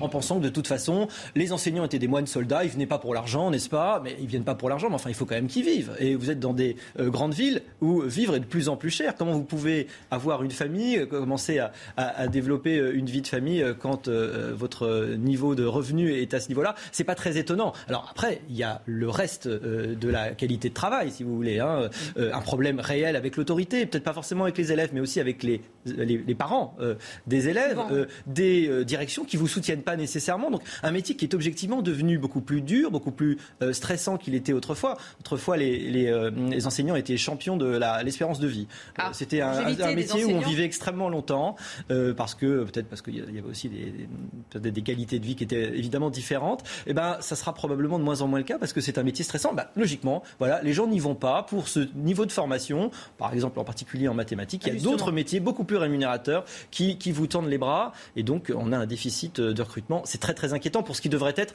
le métier peut-être le plus attractif de la nation, c'est-à-dire former les cerveaux de demain. Et vous avez raison concernant les mathématiques, parce que cette pénurie de professeurs compétents, elle est encore plus marquante hein, pour cette matière. Euh, selon les premiers résultats du CAPES externe de mathématiques, seuls 816 candidats sont admissibles pour 1035 postes. Et pour réduire hein, cette tension, le président Emmanuel Macron a donc repoussé son projet de maths pour tous, euh, pour les élèves de première, pour annoncer un autre retour des maths, mais cette fois-ci en option, 1h30 par semaine. Qu'en pensez-vous? Vous vous rendez compte, on est dans une crise de l'offre en matière d'enseignement. C'est-à-dire qu'on n'a plus assez de personnes pour offrir des bonnes heures de cours. Alors on réduit l'offre. c'est dramatique parce qu'on sait que la demande, elle, est là. C'est-à-dire qu'il faut absolument qu'on forme euh, nos, enfants, euh, nos enfants dans les sciences. Alors c'est sympathique le, job dating. Il y a un côté un peu moderne, un peu un peu consulting, mais euh, c'est quand même la, la, preuve, le symptôme d'un manque d'attractivité extraordinaire. Si on est obligé d'aller chercher des gens quasiment dans la rue, qui sont d'ailleurs de bonne volonté, hein, c'est très sympathique. Euh, ça veut dire qu'on n'a pas structurellement cette attractivité, encore une fois, qui devrait être celle du métier qui n'est pas un métier anecdotique quand même dans une économie, qui est le métier central. C'est celui qui va nous permettre d'avoir demain euh, notre avantage compétitif au niveau mondial, qui nous permet de financer tout notre système de protection sociale. La matière grise aujourd'hui, au XXIe siècle, c'est c'est l'actif principal. Et cet actif principal, il se forme où? D'abord dans les écoles. Oui, effectivement, avec euh, ce, cette histoire d'options quand même en maths qui sont indispensables, on l'a dit, hein, pour euh, d'autres métiers que, qu'être un matheux pur et dur, si on veut faire de l'économie, du droit ou euh, de la science économique et sociale. Voilà, on a besoin des mathématiques. Il y a un autre événement marquant, hein, c'était fin janvier, le rectorat de Paris a décidé de mettre fin à une exception. Les deux prestigieux lycées Henri IV et Louis le Grand ne pourront plus sélectionner leurs élèves de seconde sur dossier, mais devront passer par une plateforme. C'est une petite révolution. Hein. Alors le rectorat, de son côté, affirme qu'il ne s'agit pas de s'attaquer à l'élite, mais de l'élargir pour permettre à plus de Parisiens boursiers d'accéder à ces lycées. S'attaquer à l'élite, est-ce que c'est la solution pour redorer le blason de notre école? Je pense que c'est un point extrêmement préoccupant euh, et euh, c'est vraiment extrêmement inquiétant. Euh, cette logique des quotas, parce que c'est celle-là en fait qui arrive, est une logique extrêmement perverse qui prend ce qui devrait être une conséquence pour la fin. La conséquence, ça devrait être parce qu'on a suffisamment donné à tout le monde sa chance, on a une diversité des élites. N'arrivant pas à avoir une diversité des élites, on va créer de façon artificielle cette diversité. C'est un peu comme si vous aviez une course, vous dites bah, il faudrait qu'il y ait une diversité à l'arrivée sur la ligne d'arrivée. Et eh ben vous allez décider de qui va passer la ligne d'arrivée. Vous dites, ah, bah, c'est super, on a la diversité. Mais non, le problème, c'est d'avoir les mêmes niveaux. Alors, ces euh, lycées d'excellence, c'était, ça faisait partie des, rares enclaves euh, de lycées qui pouvaient arriver à sélectionner, ce qui leur permettait d'avoir des gens de partout en France. Ils en avaient déjà. Oui, des oui, quasiment 30% effectivement de voilà. mais hors, Paris. Absolument. Le problème, c'est que vous avez un système qui n'arrive pas à sélectionner, à faire venir suffisamment de gens d'un peu partout. C'est cette égalité des chances au départ. Donc l'égalité des chances, vous la créez pas en cassant le thermomètre et en mettant les gens euh, de façon artificielle euh, euh, au détriment des gens qui d'ailleurs auraient dû y aller, mais vous la, formez en prenant dès le début des gens à qui vous allez donner accès à ces grands lycées parce que vous allez leur permettre de révéler le niveau parce qu'il y a des gens intelligents, il y a des gens brillants partout. Niveler par le bas est toujours la méthode la moins difficile, c'est ce que vous dites. Le niveau des élèves de ces grands lycées n'est pas, n'est pas plus élevé qu'hier, mais ceux des autres établissements en moyenne s'est effondré.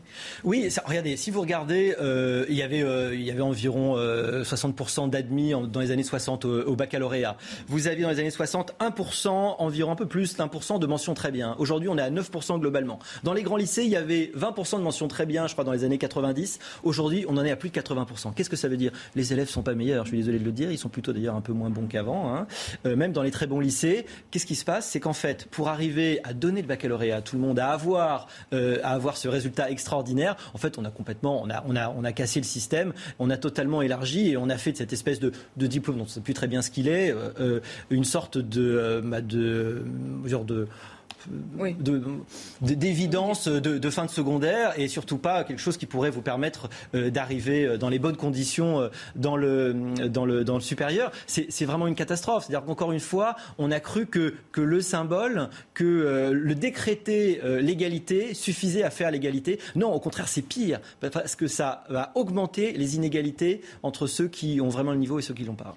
Alors l'actualité cette semaine, Olivier Babot, c'est aussi Parcoursup. Hein. Depuis jeudi soir, 936 000 bacheliers, futurs bacheliers, vont faire leur choix via cette plateforme géante.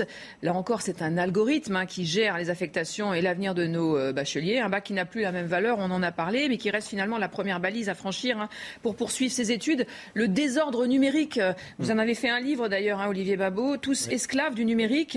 Euh, l'éducation n'échappe pas à cette spirale c'est inévitable C'est quand même étonnant. On, on, vilipende les Google parce qu'on ne connaît pas la façon dont ils euh, produisent les résultats de recherche, euh, parce que l'algorithme est opaque. Et nous, on va sélectionner euh, les étudiants qui vont avoir le droit de rentrer euh, dans les différentes universités et formations avec un algorithme complètement opaque. Personne ne sait exactement comment ça fonctionne. Mais comment voulez-vous que ça ne provoque pas des formes de désespérance chez les parents comme chez les enfants qui ne maîtrisent pas? Vous avez l'impression d'être très bon, de remplir tous les critères, et puis vous n'êtes pas pris. Pourquoi? Parce qu'encore une fois, c'est une forme de lâcheté, parce qu'on n'a pas voulu faire, bah, Oresco Reference de la sélection à l'entrée à l'université. De la sélection en fonction des débouchés qu'on peut offrir vraiment et en fonction des niveaux réels qui peuvent vous permettre de réussir. Ce qui ne veut pas dire qu'on ne peut pas aider euh, des étudiants à avoir des passerelles pour essayer de progresser s'ils veulent vraiment rentrer dans certaines filières. Cette sélection, elle permettrait d'être, d'être bah, finalement beaucoup plus juste. On n'a rien trouvé de plus juste que le concours. Et comme on n'arrive pas à produire des concours qui produisent suffisamment de diversité,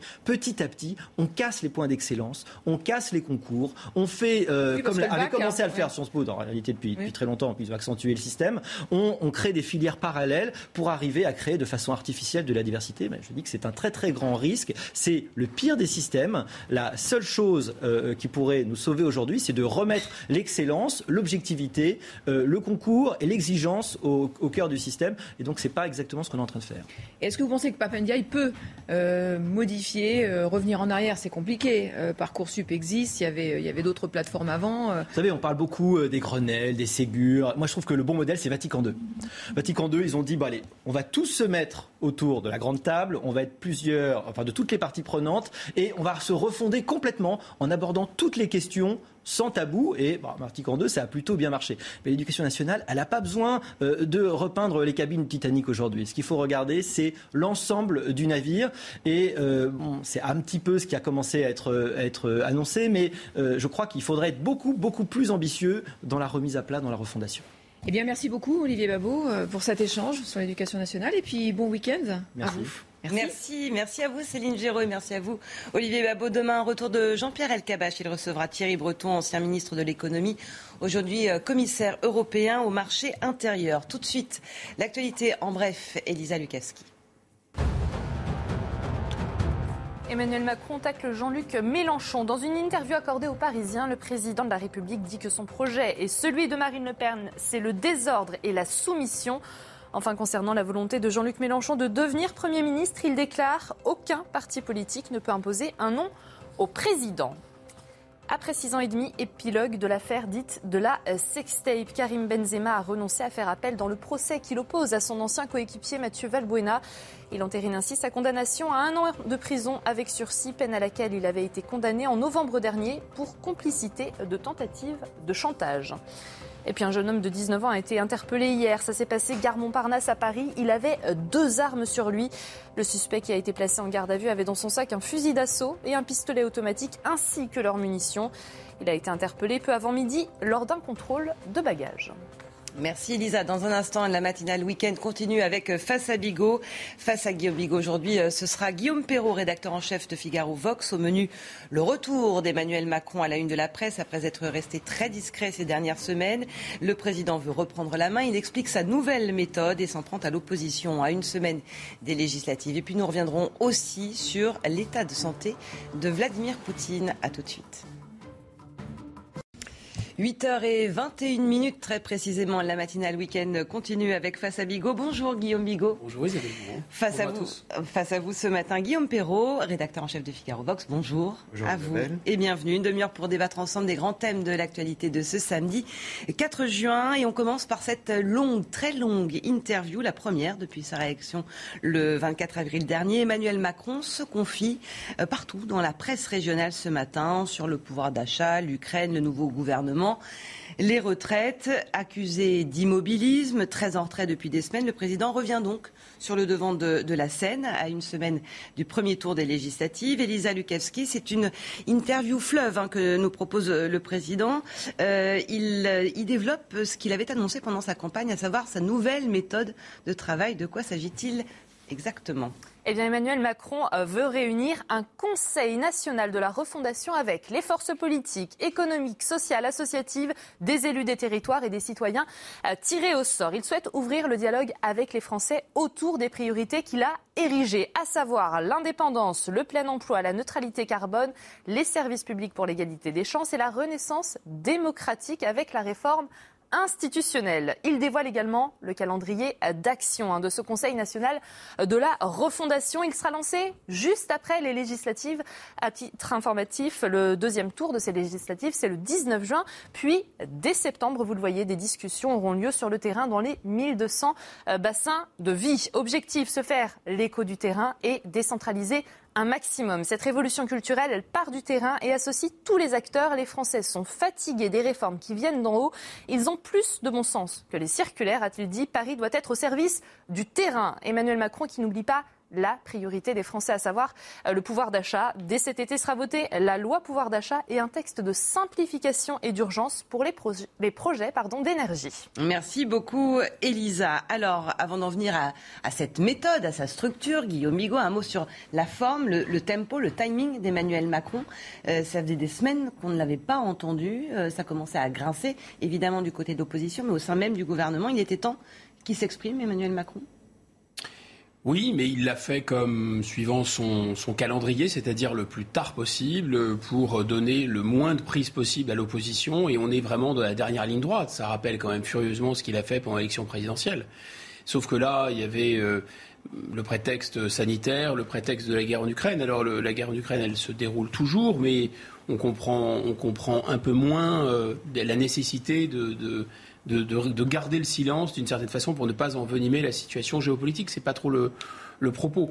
Donc là, il sort de sa, de sa réserve. Je pense qu'il y était aussi contraint par les événements du Stade de France, qui sont gravissimes, dont il dit un mot.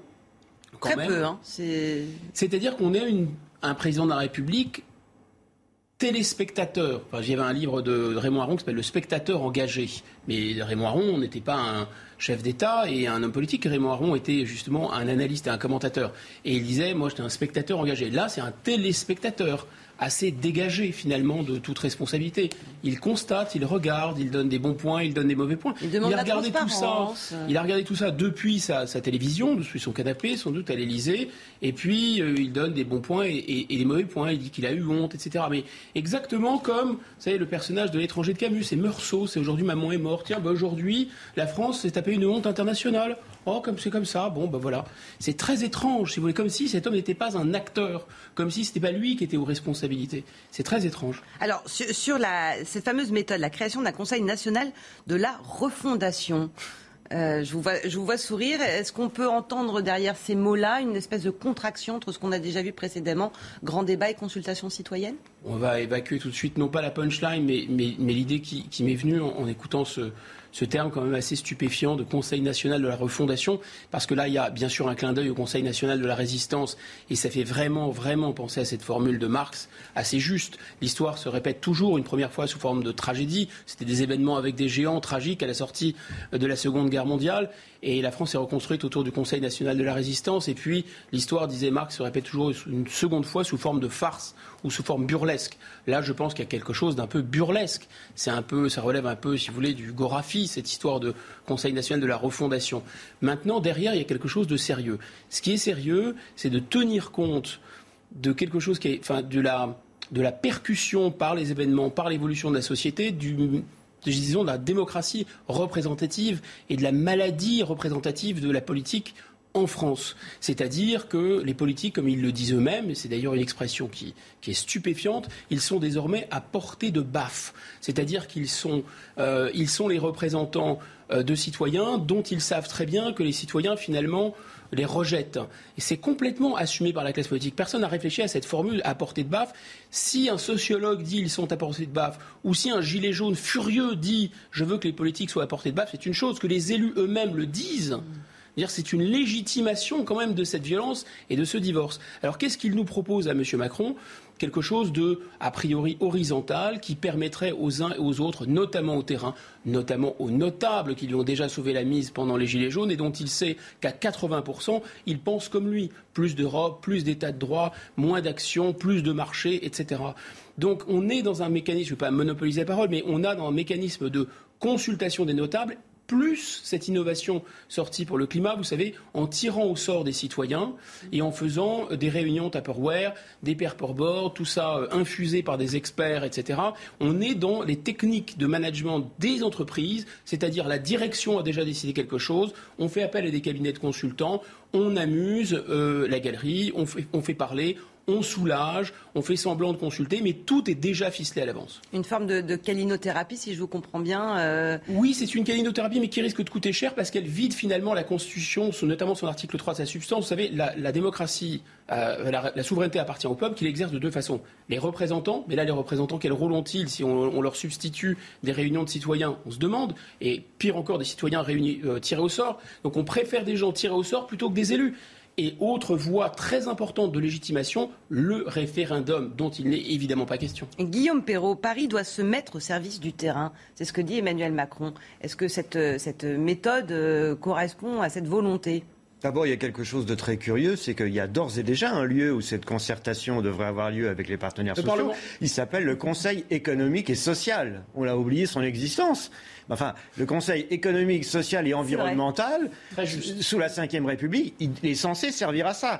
C'est-à-dire des représentants des partis politiques, des syndicats, d'associations d'usagers, de personnalités qualifiées qui sont censées représenter les forces vives de la nation, et tout ça, effectivement, évoque très lointainement euh, le souvenir du Conseil national de la résistance et du grand élan réformateur qui a été porté par lui, qu'il a incarné à la libération.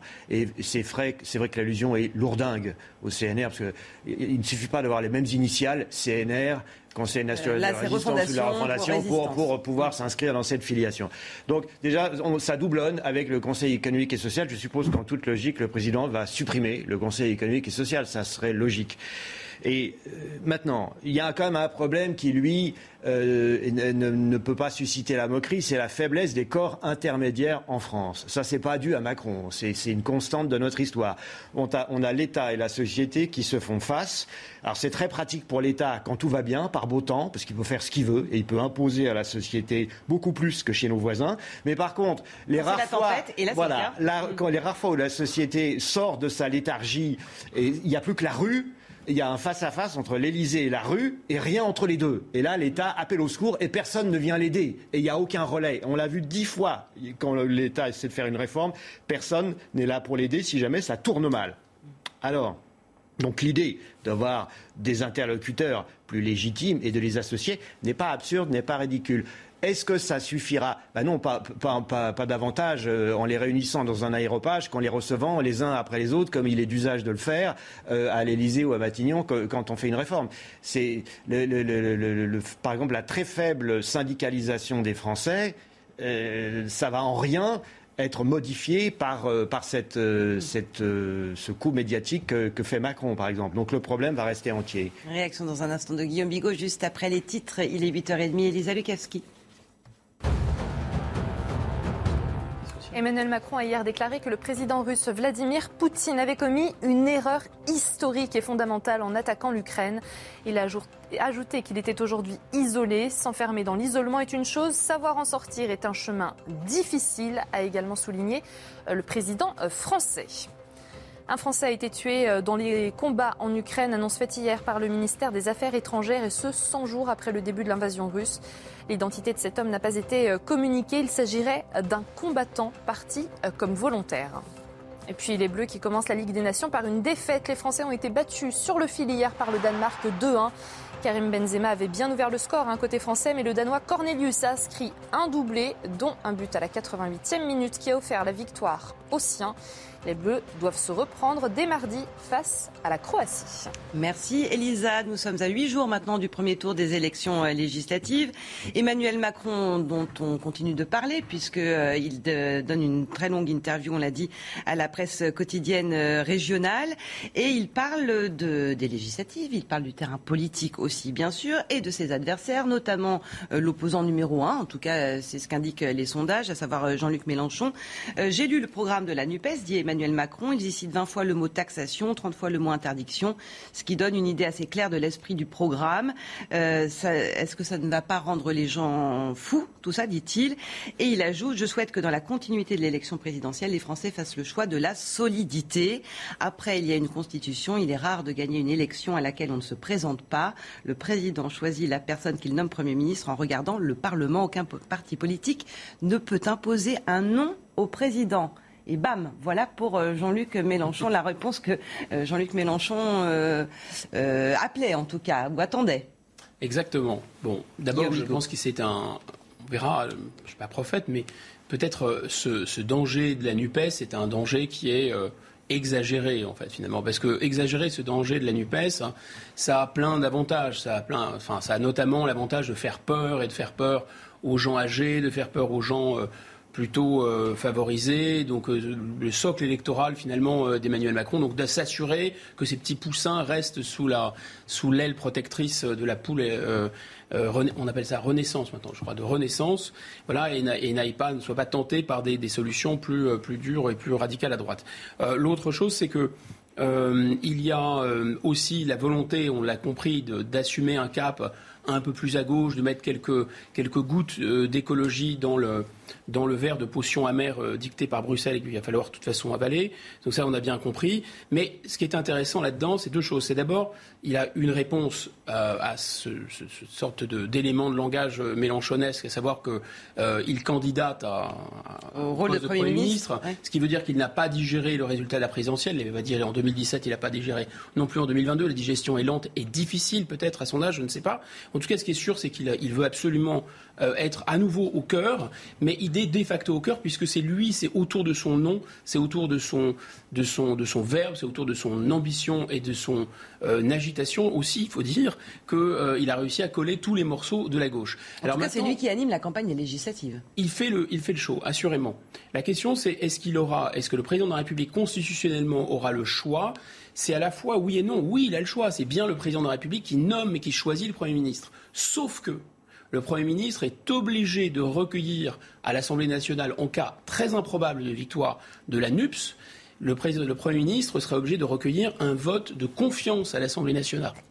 Et c'est là où les choses pourraient se corser, parce que si, imaginons, faisons de la politique fiction, il ne faut jamais faire, Emmanuel Macron nomme quelqu'un d'autre que Jean-Luc Mélenchon faire les pieds Jean-Luc Mélenchon, mais Jean-Luc Mélenchon tient l'Assemblée nationale en ayant une majorité NUPS, eh bien, euh, M. Macron finira comme M. MacMahon. Voilà. Et la Ve République euh, sortira sans doute de ses gonds. Donc c'est vrai qu'il peut, constitutionnellement, il a le pouvoir de choisir qui il veut comme Premier ministre, mais l'Assemblée qui pourrait être à la main de Mélenchon, je n'y crois pas, aurait le pouvoir de lui imposer Mélenchon tout de même, d'une certaine façon. Et enfin, dernier commentaire, il parle, il met là pour le coup euh, Marine Le Pen et Mélenchon dans un même sac d'opprobre, et il dit ce sont les candidats de la soumission et du désordre. Moi je veux bien, mais la soumission à l'OTAN, bon, on a dit que c'était une mort cérébrale, là en attendant, on obéit à tout ce qu'ils disent. La soumission au dollar, vous savez, l'euro a été créé pour être une monnaie de réserve mondiale, mais tous les spécialistes vous diront que l'euro est une variable d'ajustement du dollar. La, soumission au bon plaisir des juges et des magistrats qui font ce qu'ils veulent, bah, on y est complètement, ils appellent ça l'état de droit d'ailleurs, c'est le retour des parlements d'ancien régime. La soumission à l'Union européenne et aux petites enveloppes qu'ils reçoivent avec, alors premier semestre vous faites ci, deuxième semestre vous faites ça, de toute façon on y est.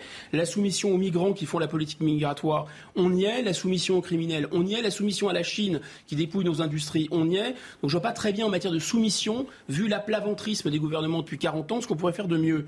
Quant au désordre, eh bien, il a déjà malheureusement commencé. Il reste malgré tout le seul opposant, Guillaume Perrault, euh, Jean-Luc Mélenchon non, il n'est pas du tout le seul opposant, mais euh, la tactique d'Emmanuel Macron est, évidente. Il a rassemblé contre Marine Le Pen à la présidentielle. Maintenant, il change d'adversaire privilégié et il dit ben voilà, désormais mon adversaire c'est Mélenchon. On est tout à fait dans une logique de la quatrième République. Vous aviez une force centrale avec deux groupes d'opposants sur la gauche et sur la droite. Puis alors, euh, selon il la, se tourne vers l'un ou l'autre. Voilà, on cogne contre l'un ou on cogne contre l'autre. On appelait ça à l'époque les gouvernements de troisième force. C'est tout à fait ce qu'Emmanuel Macron essaie d'incarner avec succès d'ailleurs. C'est des gouvernements de troisième force. Sur le fond, est-ce que, euh, moi non plus, je ne crois pas un instant que Mélenchon, enfin que les Mélenchonistes vont avoir la majorité absolue, ni même relative à l'Assemblée nationale. Euh, mais pour le plaisir de la controverse, est-ce qu'il aurait l'obligation, euh, est-ce d'appeler Mélenchon à Matignon ou pas? Juré, Constitutionnellement, il peut appeler qui il veut, c'est sûr. si on regarde les précédents, qu'est-ce qui s'est passé? Chirac, il était président du RPR en 86. Il, est, il a été appelé par Mitterrand parce que c'était celui qui avait le plus de députés. Donc il y avait une logique. En 93, Chirac, deuxième cohabitation. Chirac avait fait savoir qu'il ne voulait pas y retourner. Il n'était pas fou, il ne voulait pas y retourner. Il avait été traumatisé. Et euh, euh, euh, tout le monde il savait. à 95 aussi. Voilà, tout le monde, il pensait à 95. Donc tout le monde savait qu'à droite, Balladur s'était imposé comme le candidat consensuel. Mitterrand le savait, il appelle Balladur. En 97. Il est supposé être l'ami de 30 ans. L'ami de 30 ans, absolument. Et le troisième cas de figure, c'est en 97. Et le premier secrétaire du PS, c'était Jospin. Il a le plus de députés parmi les groupes de gauche qui vont faire ce qu'on appelait la gauche plurielle. Et donc, assez logiquement, il est appelé à Matignon. Alors, on peut très bien, si, les députés euh, mélanchoniens étaient d'accord pour un autre candidat que Mélenchon, c'est tout à fait envisageable en effet. Il est libre de son choix, le président, mais il faut après qu'il compose avec une assemblée. Peu de chance qu'il soit d'accord. Alors, il peut ne pas, je ne suis pas tout à fait d'accord, il n'a pas l'obligation de, demander un vote de confiance tout de suite. Mais il y a bien un moment, il faut adopter des projets de loi. On voit si on a une majorité ou pas. Alors, pour revenir maintenant, je ferme cette parenthèse, à mes yeux traumatisante c'est-à-dire d'envisager que Mélenchon soit Premier ministre ou que les Mélenchonistes gagnent.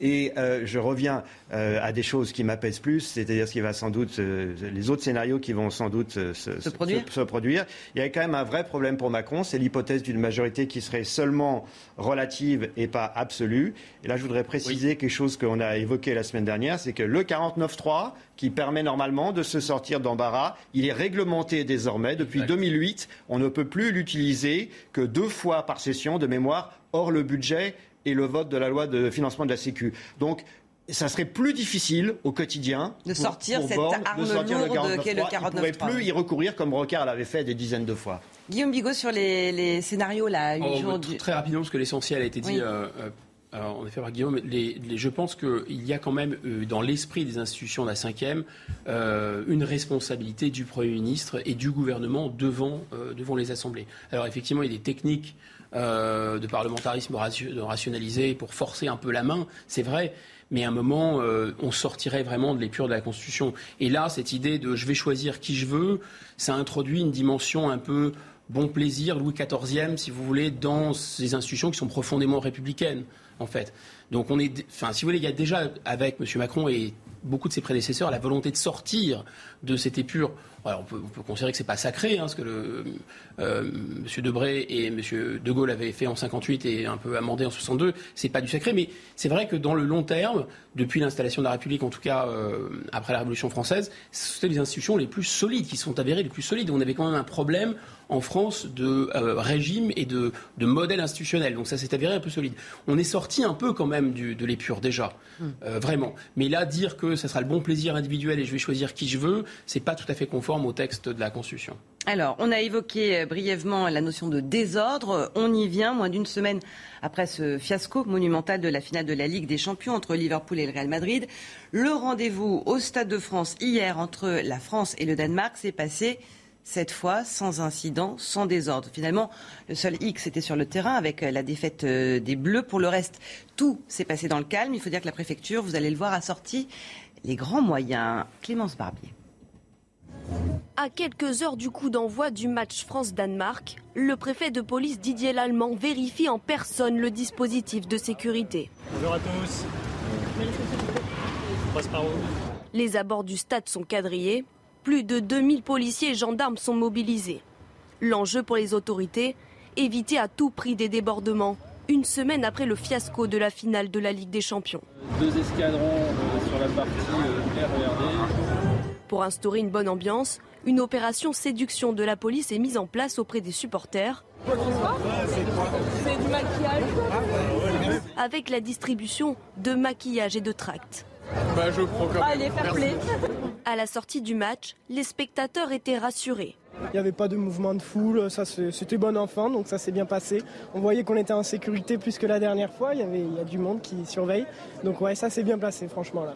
On espère que là, les Danois ont pu voir que la France, c'est pas ce que les images ont montré. Et puis même nous, du coup, on a pu être rassurés. Malgré la défaite de la France face au Danemark, la soirée s'est déroulée dans le calme, tant pour les forces de l'ordre que pour les 77 000 supporters.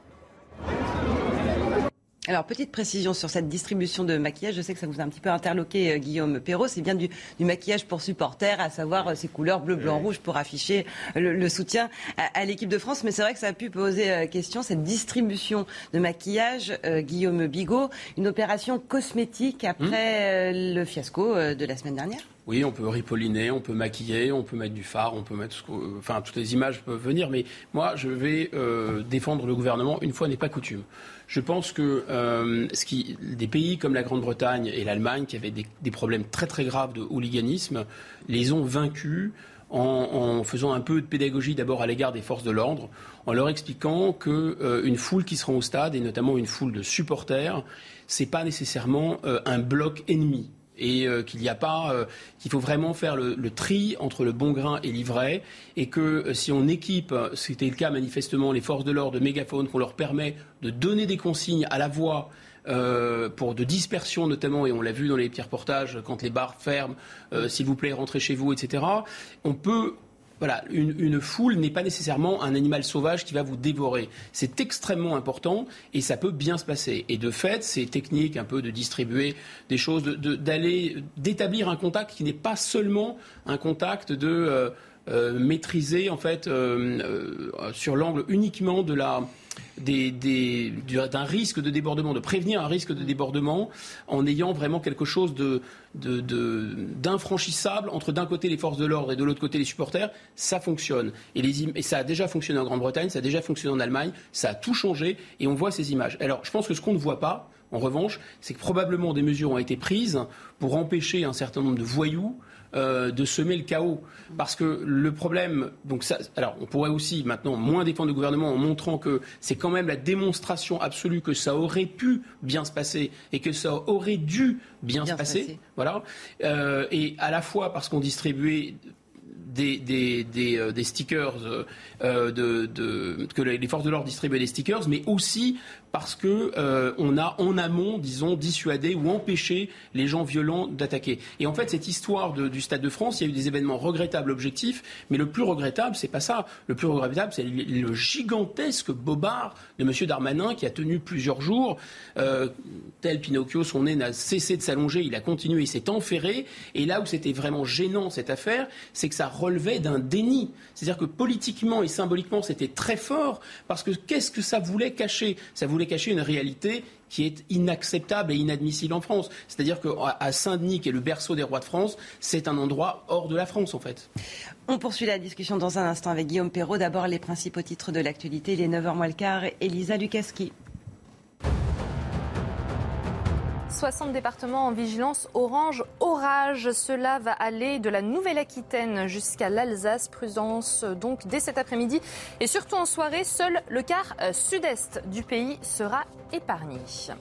Un dramatique euh, accident hier en Allemagne. Au moins 4 personnes sont mortes et 30 autres ont été blessées dans le déraillement d'un train régional. L'accident s'est produit dans les Alpes bavaroises. Plusieurs wagons de ce train sont sortis des rails au niveau de la commune de Bourg-Grain. Et puis on connaît l'affiche de la finale messieurs hein, de Roland Garros. Demain, Raphaël Nadal tentera de décrocher un 14e sacre porte d'Auteuil. L'Espagnol qui s'est qualifié aux dépens d'Alexander Zverev, contraint à l'abandon après une blessure à la cheville droite.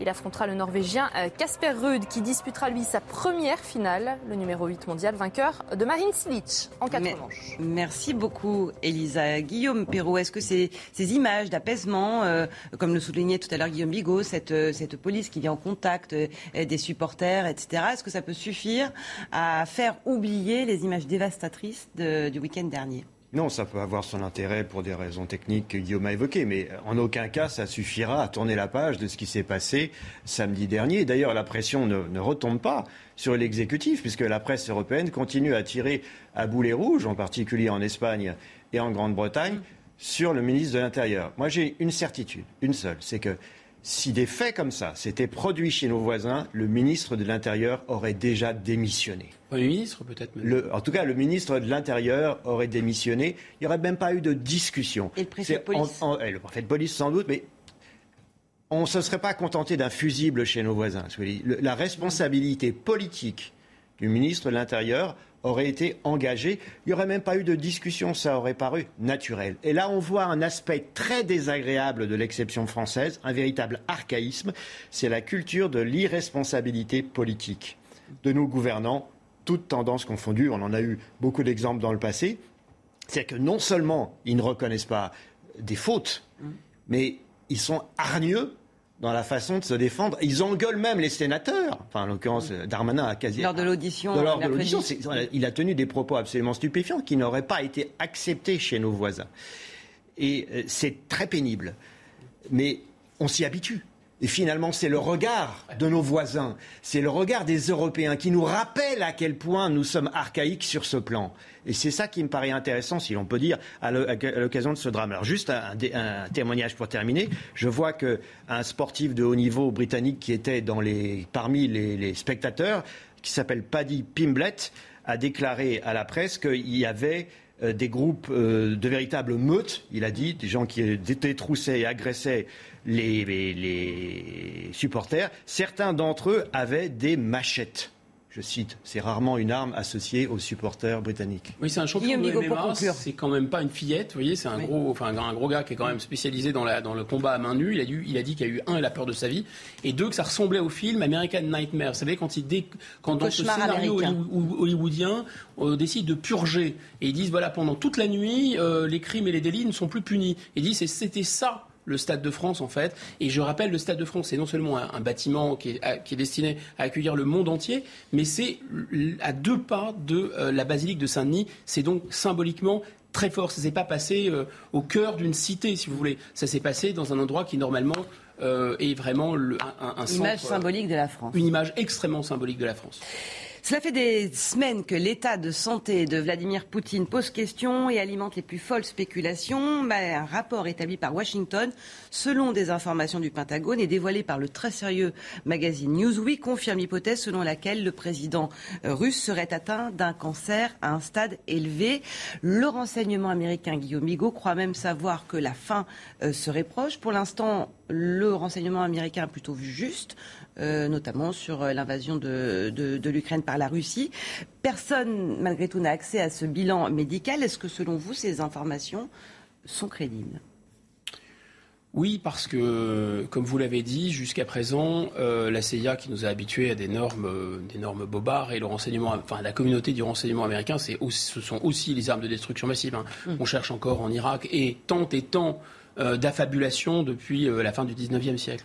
Donc euh, il faut quand même être un peu prudent. Néanmoins, là, depuis le 24 février, avant le 24 février d'ailleurs, les informations qui ont été, qui ont, qui ont volontairement été diffusées à la presse venant du, renseignement américain, notamment de la CIA, sont toutes avérées exactes. Donc on peut imaginer que là, ils n'ont pas envie nécessairement de mettre en cause leur crédibilité pour euh, parce que finalement la rumeur d'une maladie de M. Poutine, elle, est déjà diffusée. Donc c'est plutôt pour appuyer une rumeur. Sinon, ça aurait, à mon avis, un moindre sens tactique. L'autre chose, c'est que les observateurs extérieurs, sans avoir aucune information, se demandent bien pourquoi il y a une telle distance. Alors entre lui et M. Macron. Ça pouvait, ça pouvait, avoir un sens symbolique mmh. de le tenir à distance ou de tenir à distance d'autres euh, chefs d'État mais y compris avec ses collaborateurs. Alors on peut dire c'est pareil, euh, le, chef du Kremlin veut montrer qu'il est tout puissant, etc. Sauf que euh, on a quand même un visage particulièrement bouffi, des gens qui l'ont vu il y a encore 2-3 ans. Les images sont saisissantes. Hein. En 2020 et 2022, il y a un net changement qui s'est produit. Exactement. Jean-Pierre Chevènement, qu'il avait vu euh, il n'y a pas si longtemps que ça, enfin il y a quelques années quand même, mais il a dit que physiquement, c'était quand il a vu la télévision, il a quand même été assez surpris. Il y a quelque chose de... Euh, ça ressemble à un traitement à la cortisone. Donc en interrogeant des médecins, ils disent oui, bah, les traitements à la cortisone, ça peut être des traitements qu'on utilise aussi en appoint euh, on parle de lymphome, de maladie de Hodgkin, etc. Enfin, grosso modo de cancer. Ça pourrait être d'autres types de pathologies, mais des pathologies assez lourdes. Et puis, il y a le tremblement de la main. Et puis, il y a des tas d'images où on ne voit pas sa main. Et enfin, en Russie, il est de notoriété publique qu'il y a effectivement des clones de M. Poutine, euh, mais ça existe dans tous les pays. Ça, peut être une mesure de sécurité importante.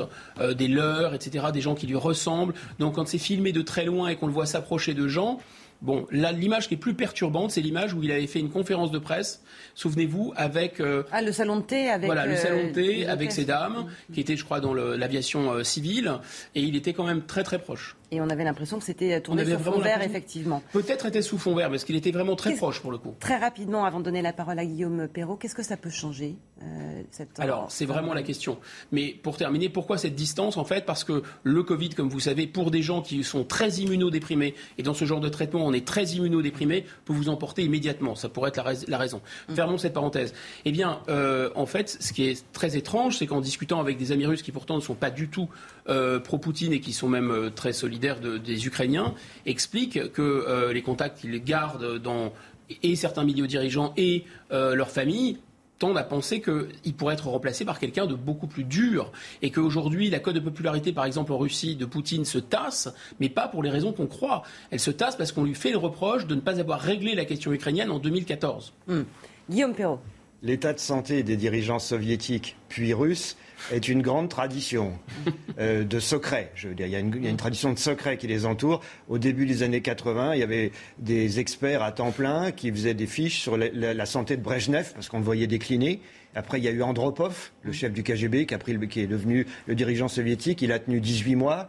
On se demandait qui allait lui succéder. Et on se disait, quand, quand, Andropov est mort, est-ce que ça va être Gorbatchev, qui était un homme d'Andropov mm. au comité central Il était jeune. Et il était très jeune. Et il a eu l'habileté d'attendre. Et ça a été Tchernenko, qui était aussi un vieux monsieur, qui a tenu 18 mois. Et puis après, c'est. Et après, voilà. Et là, il a pris son tour légitimement.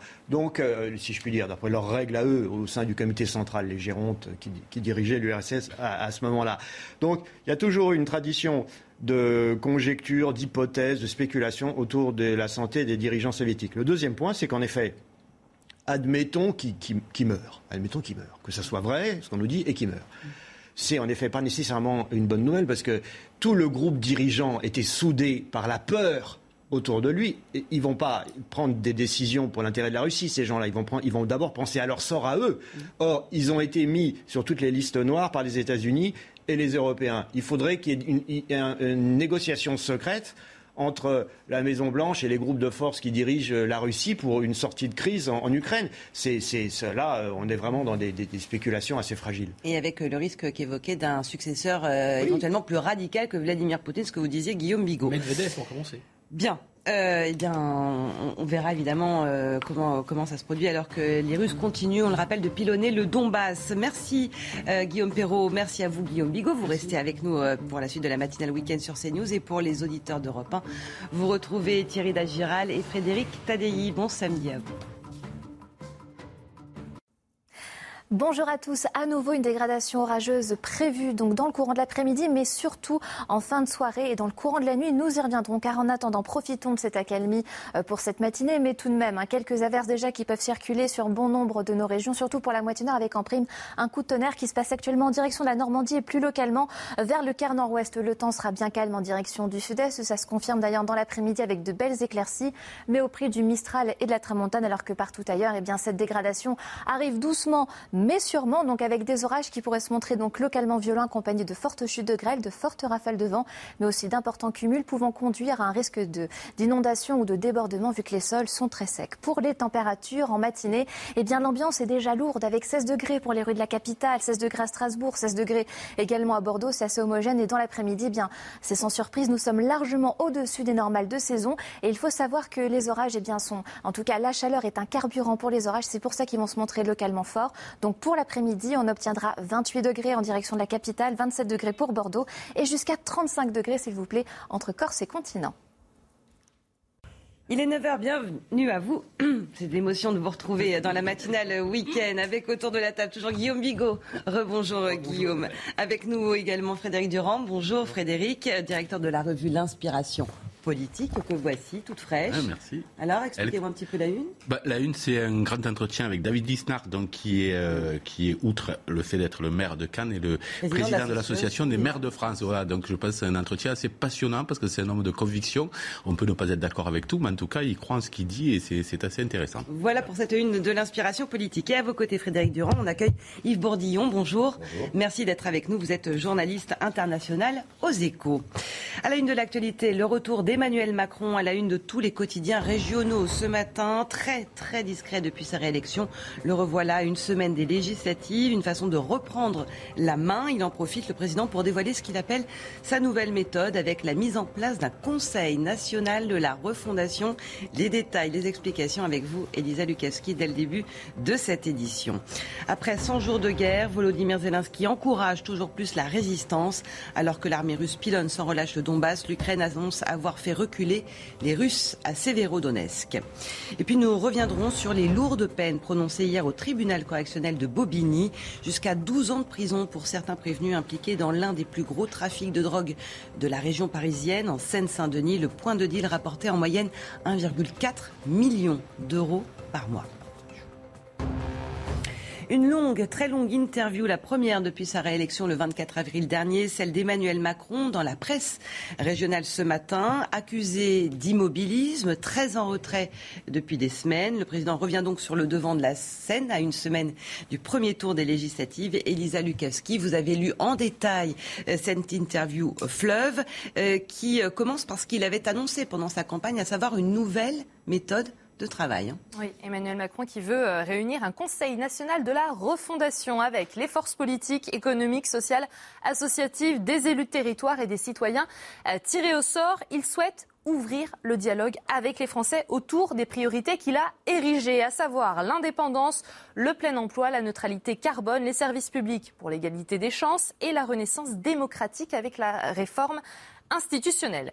Il dévoile également le calendrier hein, d'action de ce Conseil national de la refondation. Il sera lancé juste après les législatives dont le deuxième tour est le 19 juin. Et dès septembre, des discussions auront lieu sur le terrain dans les 1200 bassins de vie. Objectif, se faire l'écho du terrain et décentraliser un maximum cette révolution culturelle part du terrain et associe tous les acteurs. Les Français sont fatigués hein, des réformes qui viennent d'en haut. Ils ont plus de bon sens que les circulaires, a-t-il dit. Paris doit être au service du euh, terrain. Emmanuel Macron qui n'oublie pas la priorité numéro un des Français, à savoir le pouvoir d'achat. Dès cet été sera votée la loi pouvoir d'achat et un texte de simplification et d'urgence pour les projets d'énergie. Merci Elisa. Guillaume Migaud, Paris doit se mettre au service du terrain. Finalement, c'est ce que réclament les Français. Mais je sais pas, moi je connaissais les terrains vagues. Vous savez ce que c'est le terrain, vous? J'ai aucune idée. Je sais, il y avait l'extrême droite disait la terre ne ment pas. Alors c'est une nouvelle, euh, voilà, la réaction pro-bruxelloise qui nous gouverne depuis 40 ans parle du terrain ne ment pas. J'imagine que c'est une déclinaison d'un vieux mot qui s'appelle la démagogie, tout simplement. Euh, c'est une formule, euh, évidemment, il vaut mieux être proche des gens que loin des gens, sans doute un peu. c'est mieux d'être de consulter que de faire des circulaires, etc. Bon, en réalité, de quoi s'agit-il? Il s'agit de techniques qui sont extrêmement rodées dans les entreprises en management, où vous avez un management d'ailleurs qui en général fait des réformes qui sont toutes les mêmes, euh, tout informatisé, euh, baisser les coûts, etc., qui font appel à des cabinets. Cabinets autant pour vendre de la communication des éléments de langage que cabinets pour vendre justement la réforme elle-même, avec des actionnaires au-dessus. Tous les, toutes les coordonnées du problème sont là. C'est-à-dire que euh, l'actionnariat, il est à Bruxelles. Il envoie ce qu'on appelle des GOP, des grandes orientations de politique économique. Il n'est pas question de sortir d'un truc qui est millimétrique, paramétrique, comme ils disent dans leur sabir. Et vous avez par ailleurs McKinsey et d'autres cabinets qui vont faire des éléments de langage et qui vont vous dire quoi dire. À partir de là, qu'est-ce qui se passe dans les grandes entreprises? On sait que les réformes ne vont pas vraiment aller dans le sens des salariés. Par analogie, sont les citoyens, si vous voulez. Ça ne va pas nécessairement augmenter le chiffre d'affaires, faire de la croissance et euh, augmenter les ventes. Donc, mais il va falloir quand même faire avaler ça aux gens. Comment vous faites? Eh bien, vous faites des réunions, des réunions Tupperware, vous les faites parler. C'est ce que Freud avait appelé la cure talk, c'est-à-dire les gens ne vont pas bien, s'ils parlent, ils vont mieux. Il y a une expérience très intéressante au management, pardon de faire cette digression, mais je pense qu'on est au cœur du sujet macroneux, qui s'appelle l'expérience de Hawthorne. C'est un, gars qui a étudié des usines euh, aux États-Unis dans les années 20 et il s'est rendu compte qu'améliorer ou pas les conditions des ouvrières dans des usines de câbles, qu'on les améliorait ou pas leurs conditions objectives, c'est-à-dire augmentation des pauses, euh, amélioration des salaires, l'essentiel était de les faire parler et de les écouter. Et dans certains cas, quand vous améliorez réellement les choses, vous aviez une amélioration de la satisfaction, mais moins importante que quand vous n'amélioriez pas les, événements, les éléments objectifs, mais quand vous les faisiez parler. Parler, c'est se soulager. Voilà la méthode que propose M. Macron, c'est-à-dire, en fait, ne rien changer, mais simplement faire croire aux gens que tout va changer, puisqu'ils vont pouvoir parler. Alors, ce serait une sorte de contraction, finalement, euh, Frédéric Durand, de, des grands débats, des consultations citoyennes, euh, cette façon de, faire moi, je parler serais, les Je serais un petit peu moins sévère. Euh, disons que sur le papier, c'est sur le papier, c'est beau, en tout cas. il fait référence. Que ça vienne d'en bas oui, oui, parce que effectivement, il faut. Vous y croyez? euh, y croire, c'est autre chose. Juste, juste pour dérouler l'analyse, c'est-à-dire que effectivement, euh, Macron était parti en squeezant complètement tous les corps intermédiaires, et notamment les élus de terrain. Il avait fait sa convention citoyenne avec son sans filtre, qui devait soi-disant euh, rendre euh, justice à, à, tous ces citoyens tirés au sort. Il en est sorti quelque chose de très moyennement apprécié, et donc là, se dit-il, élargissons finalement le cadre de, ces, de cette réflexion en mettant les élus, en mettant les, les associations, en mettant voilà. Donc et les citoyens. C'est ça, c'est ça sa, méthode et son conseil de la refondation, qui est un clin d'œil au conseil de la résistance. Le conseil de la résistance, c'était finalement un compromis entre gaullistes et communistes qui ont pris les mesures et qui ont structuré la, France euh, de l'après-guerre, on va dire. Bien. Donc aujourd'hui, le problème qu'il y a, c'est que ou bien Macron n'a pas encore décidé de ce qu'il souhaite faire, auquel cas on comprend qu'il consulte les gens, ou alors, et c'est plus probable, c'est là qu'on pourrait être déçu, il a déjà décidé parfaitement ce qu'il voulait faire, et cette consultation, partant de là, ne peut être que euh, euh, décevante, euh, décevante pour ceux qui vont y participer. C'est l'hypothèse de Guillaume Migaud. Ben, c'est une hypothèse assez probable. Regardez, par exemple, il dit, sous tutelle de il dit, euh, il dit un, un, des sujets qui va, qui va beaucoup euh, animer sans doute les débats, ça va être la question des retraites. Et la retraite, il a déjà pris des décisions. Donc, imaginons que ces, ces, ces conventions-là disent, ben non, finalement, euh, reportons au prochain quinquennat la, la réforme des retraites. Comment fait-il? Donc, il y a une vraie difficulté, c'est que où on laisse vraiment la porte ouverte à, des, à un certain nombre de, de négociations, ou alors les gens sont pris pour des dupes. C'est un peu ça le, le jeu. Cependant, lui, ce qu'il se dit, c'est je vais rassembler toute la nation, gauche, droite confondue, et autour de tout ça, euh, on, va, on va réussir à faire vivre mes réformes. Euh, les siennes. Mmh. Euh, voilà. Donc voilà un petit peu, à mon avis, la limite de l'exercice. Bah, pardon, pardon, vous, avez, vous avez un inconvénient, c'est que. Oh, pardon. Oui. Oui, effectivement, écouter le terrain, c'est toujours très bien, mais on peut supposer quand même que depuis des décennies, il y a tous les canaux, tous les comités, j'allais dire péjorativement, tous les comités théodules, en tout cas, il y a beaucoup d'institutions en France qui sont censées faire remonter euh, l'information, des consultations. Donc là, il y a quand même quelque chose qui est un peu bizarre dans ce Conseil national de la refondation. Premièrement, je suis un peu choqué quand il dit nous vivons des temps comparables au Conseil national de la résistance de 1945. Les élus d'associations ne sont pas des gens qui viennent de battre les armes à la main, euh, une armée nazi. Donc il y a une comparaison historique qui est un peu euh, bizarre. Et puis surtout. Et Marx avait dit l'histoire se répète toujours une deuxième fois sous une forme comique. Hein. Oui, euh, bah, là, alors on va, on va bien rigoler. Mais là, il y a aussi un autre élément quand même, c'est que en voulant tirer au sort en montant un conseil qui aura des, élus, pas forcément beaucoup d'élus d'ailleurs, plutôt des associations, ils ne sont pas élus, ils n'ont pas la légitimité. Donc un conseil national qui a une légitimité, oui, il s'appelle le Parlement.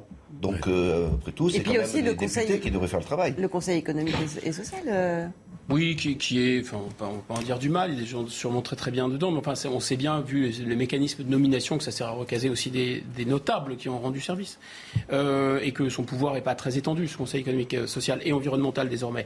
Donc oui, je souscris totalement à ce qui vient d'être dit, et, euh, Frédéric a raison, il y a quelque chose, la déception est annoncée à l'avance, elle est préparée à l'avance, puisque le, le, package est ficelé, la stratégie est ficelée, et on va simplement en parler avant pour que les gens se sentent mieux. Mais il y a un autre effet qui se coule d'une certaine façon très mauvais, c'est qu'il y a des gens qui sont élus, qui ont la légitimité euh, des élections. Et à ceux-là, alors ils vont faire quoi Alors finalement, puisqu'on demande au corps intermédiaire, on demande aux notables, on demande au, comité Tupperware, aux réunions de citoyens, etc. C'est problématique. Enfin, troisième euh, euh, problème, c'est que finalement, vous avez, si on fait le pari, c'est pari que je fais, mais peut-être que je me trompe, que c'est la direction qui ne va pas, au sens où le dirigeant, mais c'est pas le dirigeant lui-même, c'est la, direction que veut donner le dirigeant est contestée et n'est pas la bonne. Si vous voulez, vous, ne réglerez pas, vous ne réglerez pas ce problème. Vous allez simplement affaiblir d'une certaine façon la structure organisationnelle à l'intérieur. Et enfin, il y a quelque chose de l'ordre de la complexification à l'infini. Prenons un exemple, les maires. les maires, c'était encore les élus les plus populaires. On, élit un maire, donc on sait qu'un maire est responsable. Mais aujourd'hui, les maires ne sont plus responsables puisqu'ils ont fait des communautés de communes. Et tout ça est totalement dilué avec les associations, avec le terrain, avec... Euh, bref, il y a une volonté de rendre illisible le pouvoir. Non, je me souviens de la phrase qu'il avait eue après sa convention citoyenne. Il avait dit, euh, euh, un peu lassé, c'est pas parce que 120 citoyens ont écrit, euh, ont écrit un truc qu'il faut le prendre pour la Bible ou le Coran. Donc voilà comment ça avait fini, plus ou moins. Donc on peut. Et puis deuxième chose, juste sur l'entretien qu'il a accordé là, il parle absolument pas de réindustrialisation de la France, qui me paraît être moi le sujet majeur. Il n'en parle pas. Il parle pas de laïcité, il parle pas de sécurité. Enfin, il y a un certain nombre aussi de grands absents, me semble-t-il, dans cette entretien. Alors peut-être que c'était pas le but d'aller sur ce terrain-là, mais en tout cas, la question de la réindustrialisation, je pense qu'elle est essentielle et il n'en est pas dit un mot, sinon en disant l'indépendance de la France, militaire, etc. etc. effectivement, elle a Très globalisé, quoi, voilà. Un dernier mot, cette complexification du pouvoir était une stratégie très importante parce que quand vous avez des décideurs partout, vous avez des décisions nulle part. Volodymyr Zelensky martèle que l'Ukraine sortira victorieuse de la guerre. Le président ukrainien l'a redit hier au centième jour de conflit. On l'écoute et on en parle juste après. La deuxième armée du monde, au début, ça avait l'air menaçant, puis dangereux. Après Boucha, ça n'a provoqué que du dégoût. Et maintenant, probablement juste un sourire amer. Car que reste-t-il de cette armée? Des crimes de guerre, de la honte et de la haine. Parce qu'il y a trois mots pour lesquels nous sommes battus pendant ces 100 jours, après huit ans. Paix, victoire, Ukraine. Et sur le terrain, Yves Bourdillon, on voit que Sévérodonetsk est encerclé. On redoute que ça devienne une ville martyre comme l'a été Mariupol. Et pourtant, euh, l'armée ukrainienne affirme repousser les soldats russes. Ça veut dire que ces, ces, mots de résistance, non seulement il y croit, Volodymyr Zelensky, mais il pense qu'il peut euh, tenir tête aux Russes. Effectivement, euh, là, ça fait dix jours qu'on dit que Sévérodonetsk va tomber d'une heure à l'autre et il tient toujours. Alors probablement qu'ils vont que la ville va tomber quand même, parce qu'elle est encerclée et les deux tiers de la ville étaient sous contrôle russe hier. les Ukrainiens ont repris un peu de terrain, mais c'est une espèce de, de, conflit où on avance un kilomètre, on en, perd deux. Donc euh, c'est pas tellement Severodonetsk qui est le plus important, c'est l'ensemble de la ligne de défense qui euh, est un peu plus en arrière. C'est-à-dire que si l'armée ukrainienne perd quand même Severodonetsk devant le, rouleau compresseur de l'artillerie russe, mm. c'est une perte importante, mais pas stratégique, puisqu'ils pourront euh, replier leurs troupes sur Slaviansk, 40 km en arrière, qui là serait la bataille clé. Et puis il ne faut pas oublier qu'à côté du Donbass, dont la conquête serait une victoire politique symbolique pour Poutine, puisqu'il faut bien qu'il en, affiche une, puisqu'il a perdu sur tout le reste. Il y a aussi une progression, une tête de pont de l'armée ukrainienne vers le sud, vers le Kherson, qui est une ville très importante, puisque c'est la seule ville d'envergure que l'armée russe a pris dès le début du conflit. Donc si dans les semaines qui viennent, l'armée ukrainienne arrive à reconquérir Kherson, ce serait un revers très important euh, pour Poutine. Hmm. Est-ce que, est -ce que les Russes n'ont pas intérêt très rapidement à en rester à ce stade-là? Euh, non, pas à ce stade-là exactement. À la bataille du Donbass euh, et de la côte de la mer Noire, oui. Et c'est probablement le véritable but de guerre.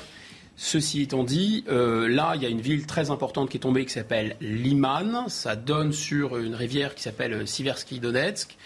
Euh, en se repliant, les Ukrainiens ont détruit les ponts et ils sont repliés vers une ville qui est Sloviansk, justement, qui est le dernier verrou avant le cœur du dispositif. C'est une ville dont vous allez entendre parler dans les mois à venir, qui est Kramatorsk ce qui était déjà le siège d'ailleurs. Et, et on en a parlé hein, déjà. On en a parlé. Là, c'est le PC, si vous voulez, de, la résistance ukrainienne dans le secteur. C'est là où sont retranchés les Ukrainiens depuis 2014 euh, avec des armements lourds, etc.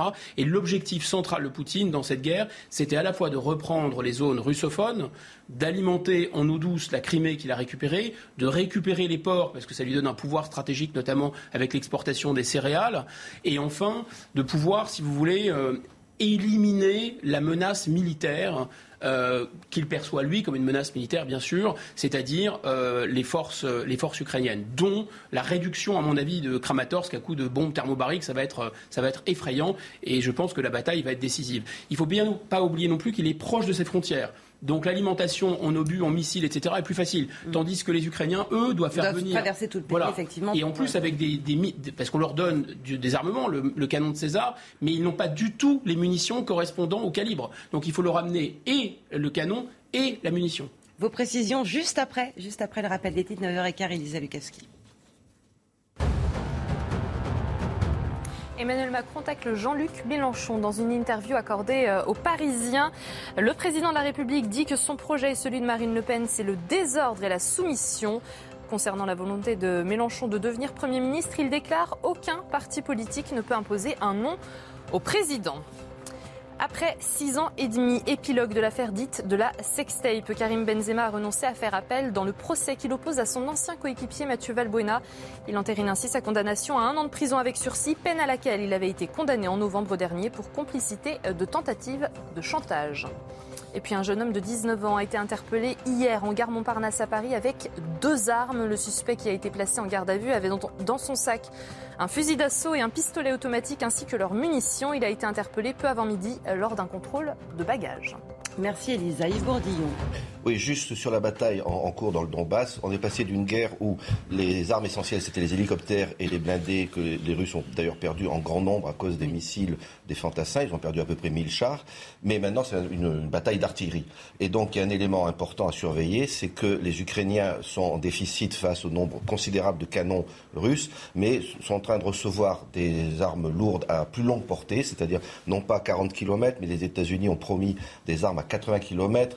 Les Ukrainiens réclamaient 300 même, mais euh, Washington avait peur qu'ils s'en servent pour taper plus en profondeur dans le territoire russe, ce qui aurait fait changer le, conflit. Donc si les Ukrainiens reçoivent à temps des armes de 80 km de portée, ça leur permettrait de détruire des batteries russes sans que ces batteries en retour ne puissent euh, les détruire. Donc ça, c'est un bras de fer à coup de canon qu'on va voir dans les jours qui viennent et qui est tout à fait essentiel. Question euh, très rapide. Emmanuel Macron doit-il se rendre en Ukraine comme d'autres chefs d'État l'ont fait avant lui et comme certains le pressent de le faire il l'a dit, et je crois que sur ce point-là, il a raison. Il dit, euh, j'irai, j'irai à, enfin, à l'époque, il disait, j'irai à Kiev si c'est utile, hein, parce que si c'est mm. à Kiev, juste un mot, parce que on parle de la victoire euh, possible ukrainienne, mais euh, c'est quoi une victoire de l'Ukraine en pareil cas? Comme on ne comprend plus très bien les objectifs des uns et des autres, on ne sait pas. Est-ce que ça signifie que la Russie doit dégager du Donbass définitivement? Est-ce que ce serait ça la victoire? Est-ce que c'est un retour à ce qui s'était, ce qui était précédemment? Donc moi, j'avoue que je, je on s'y perd un petit peu. On peut supposer qu'en fait, l'objectif pragmatique, c'est au moins tourner aux frontières du 23 février, c'est-à-dire euh, faire euh, quitter les régions qui ont été envahies par la. Tout ça pour ça, finalement. Euh, oui, bah, bah, c'est l'intégrité des territoires, malgré tout. Voilà. Du point de vue ukrainien, aller plus loin que ça, c'est-à-dire conquérir la Crimée, qui maintenant est un territoire du point de vue de Moscou russe, ça serait un peu gourmand, mais au moins retourner au 23 février, reprendre les territoires qui ont été perdus. Guillaume Damo bon, L'enjeu central, ça va être maintenant la ville d'Odessa, parce que le reste, je vois pas très bien comment les Ukrainiens, sincèrement, pourraient le pourrait le reprendre. Mais la bataille de Donbass n'est pas terminée. Grosso modo, ils ont quasiment doublé la surface des, petites, des deux républiques euh, indépendantes qui ne correspondaient pas à ce qu'on a, on a compris maintenant que Oblast, ça veut dire une sorte de, euh, région. de région, merci. Et donc les, régions de Lugansk et Donetsk étaient une partie seulement qui était contrôlée par les Russes avant le déclenchement des hostilités. Et maintenant, l'idée des Russes, c'est de réunir tout l'Oblast, en fait. Ils en sont à peu près à un peu plus de 100 000 km en tout. Ils ont effectivement et 20% du territoire ukrainien. Et l'enjeu, je répète, central, c'est le contrôle de la côte. Parce que soit ils vont laisser Odessa, vous savez qu'il y a la Transnistrie derrière, ils vont laisser Odessa, donc ils vont laisser un débouché à la mer aux Ukrainiens ou pas. Retour en France avec le verdict dans l'affaire du réseau de trafiquants de la cité Michelet à Saint-Ouen. Une trentaine de prévenus dans cette affaire que le ministère public considère comme la version la plus aboutie du trafic de cité. Le chiffre d'affaires mensuel pouvait aller jusqu'à 1,4 million d'euros et les peines de prison vont de 6 mois avec sursis jusqu'à 12 ans. Euh, Sandra Buisson, Marion Bercher et Inès Alicane. Les peines prononcées sont lourdes à l'encontre des prévenus. L'homme à la tête du trafic, Moussa S, est désigné comme le propriétaire du point de deal. Il est condamné à 12 ans de prison, assorti d'une période de sûreté des deux tiers et 1 million d'euros d'amende. Il va faire appel. Son frère Abou Bakar, en fuite au Maroc, a été condamné à 10 ans de prison avec la même période de sûreté. Son amende est fixée à 5 millions d'euros. Quant à David M, considéré comme le bras droit de la fratrie qui gérait le point de deal, il écope de 10 ans de prison et 300 000 euros d'amende il va faire appel. C'est évidemment un exemple et c'est à, mon avis un, message que l'on veut passer euh, aux autres trafics, aux, autres trafiquants, et que euh, ce n'est pas en prononçant des peines totalement disproportionnées qu'on réglera le, le, problème.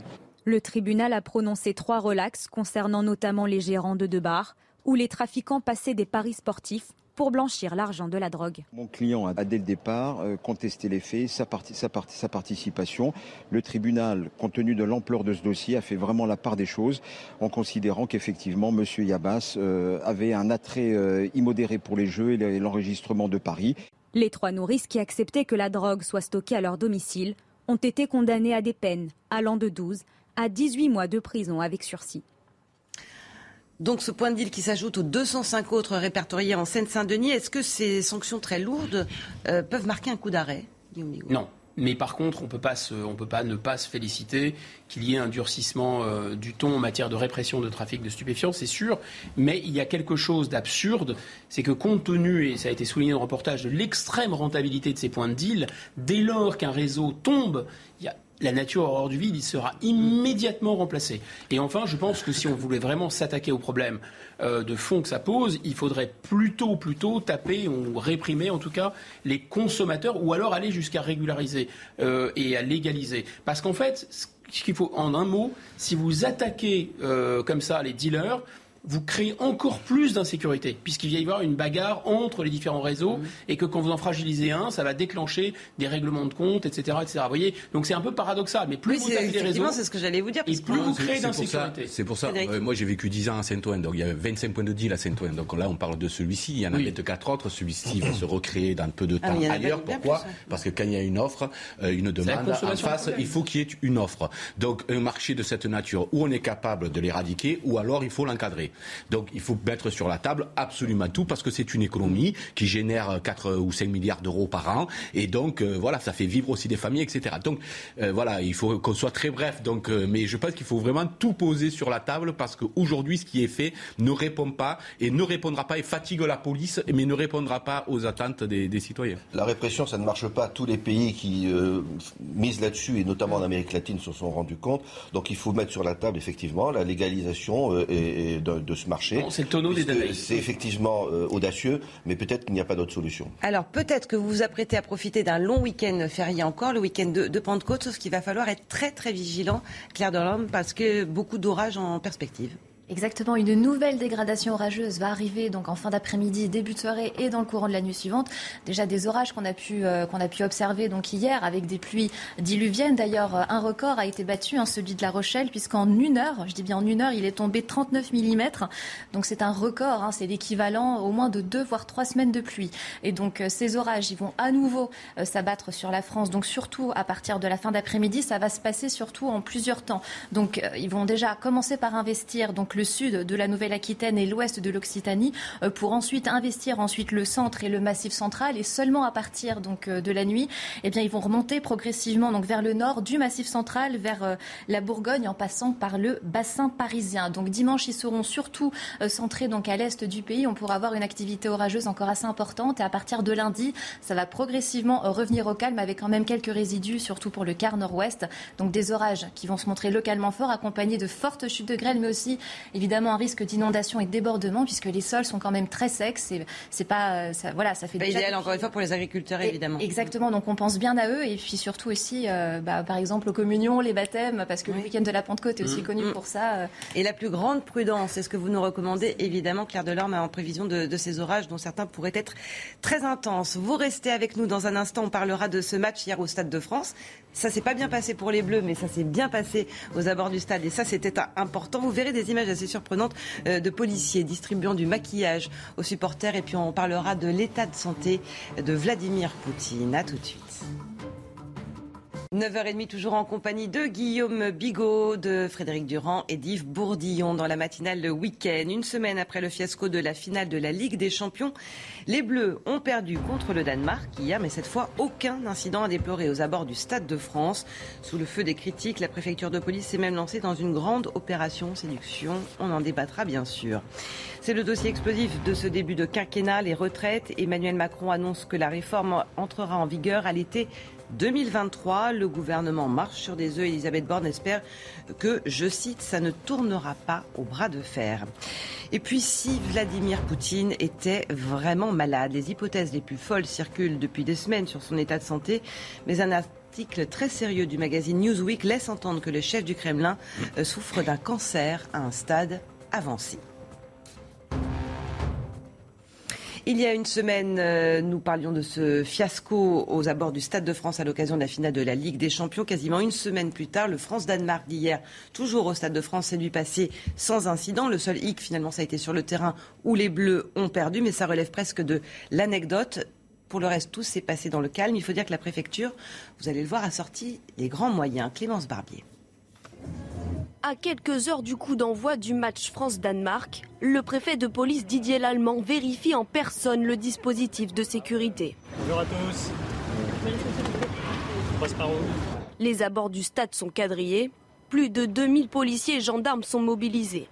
L'enjeu pour les autorités, éviter à tout prix des débordements, une semaine après le fiasco de la finale de la Ligue des Champions.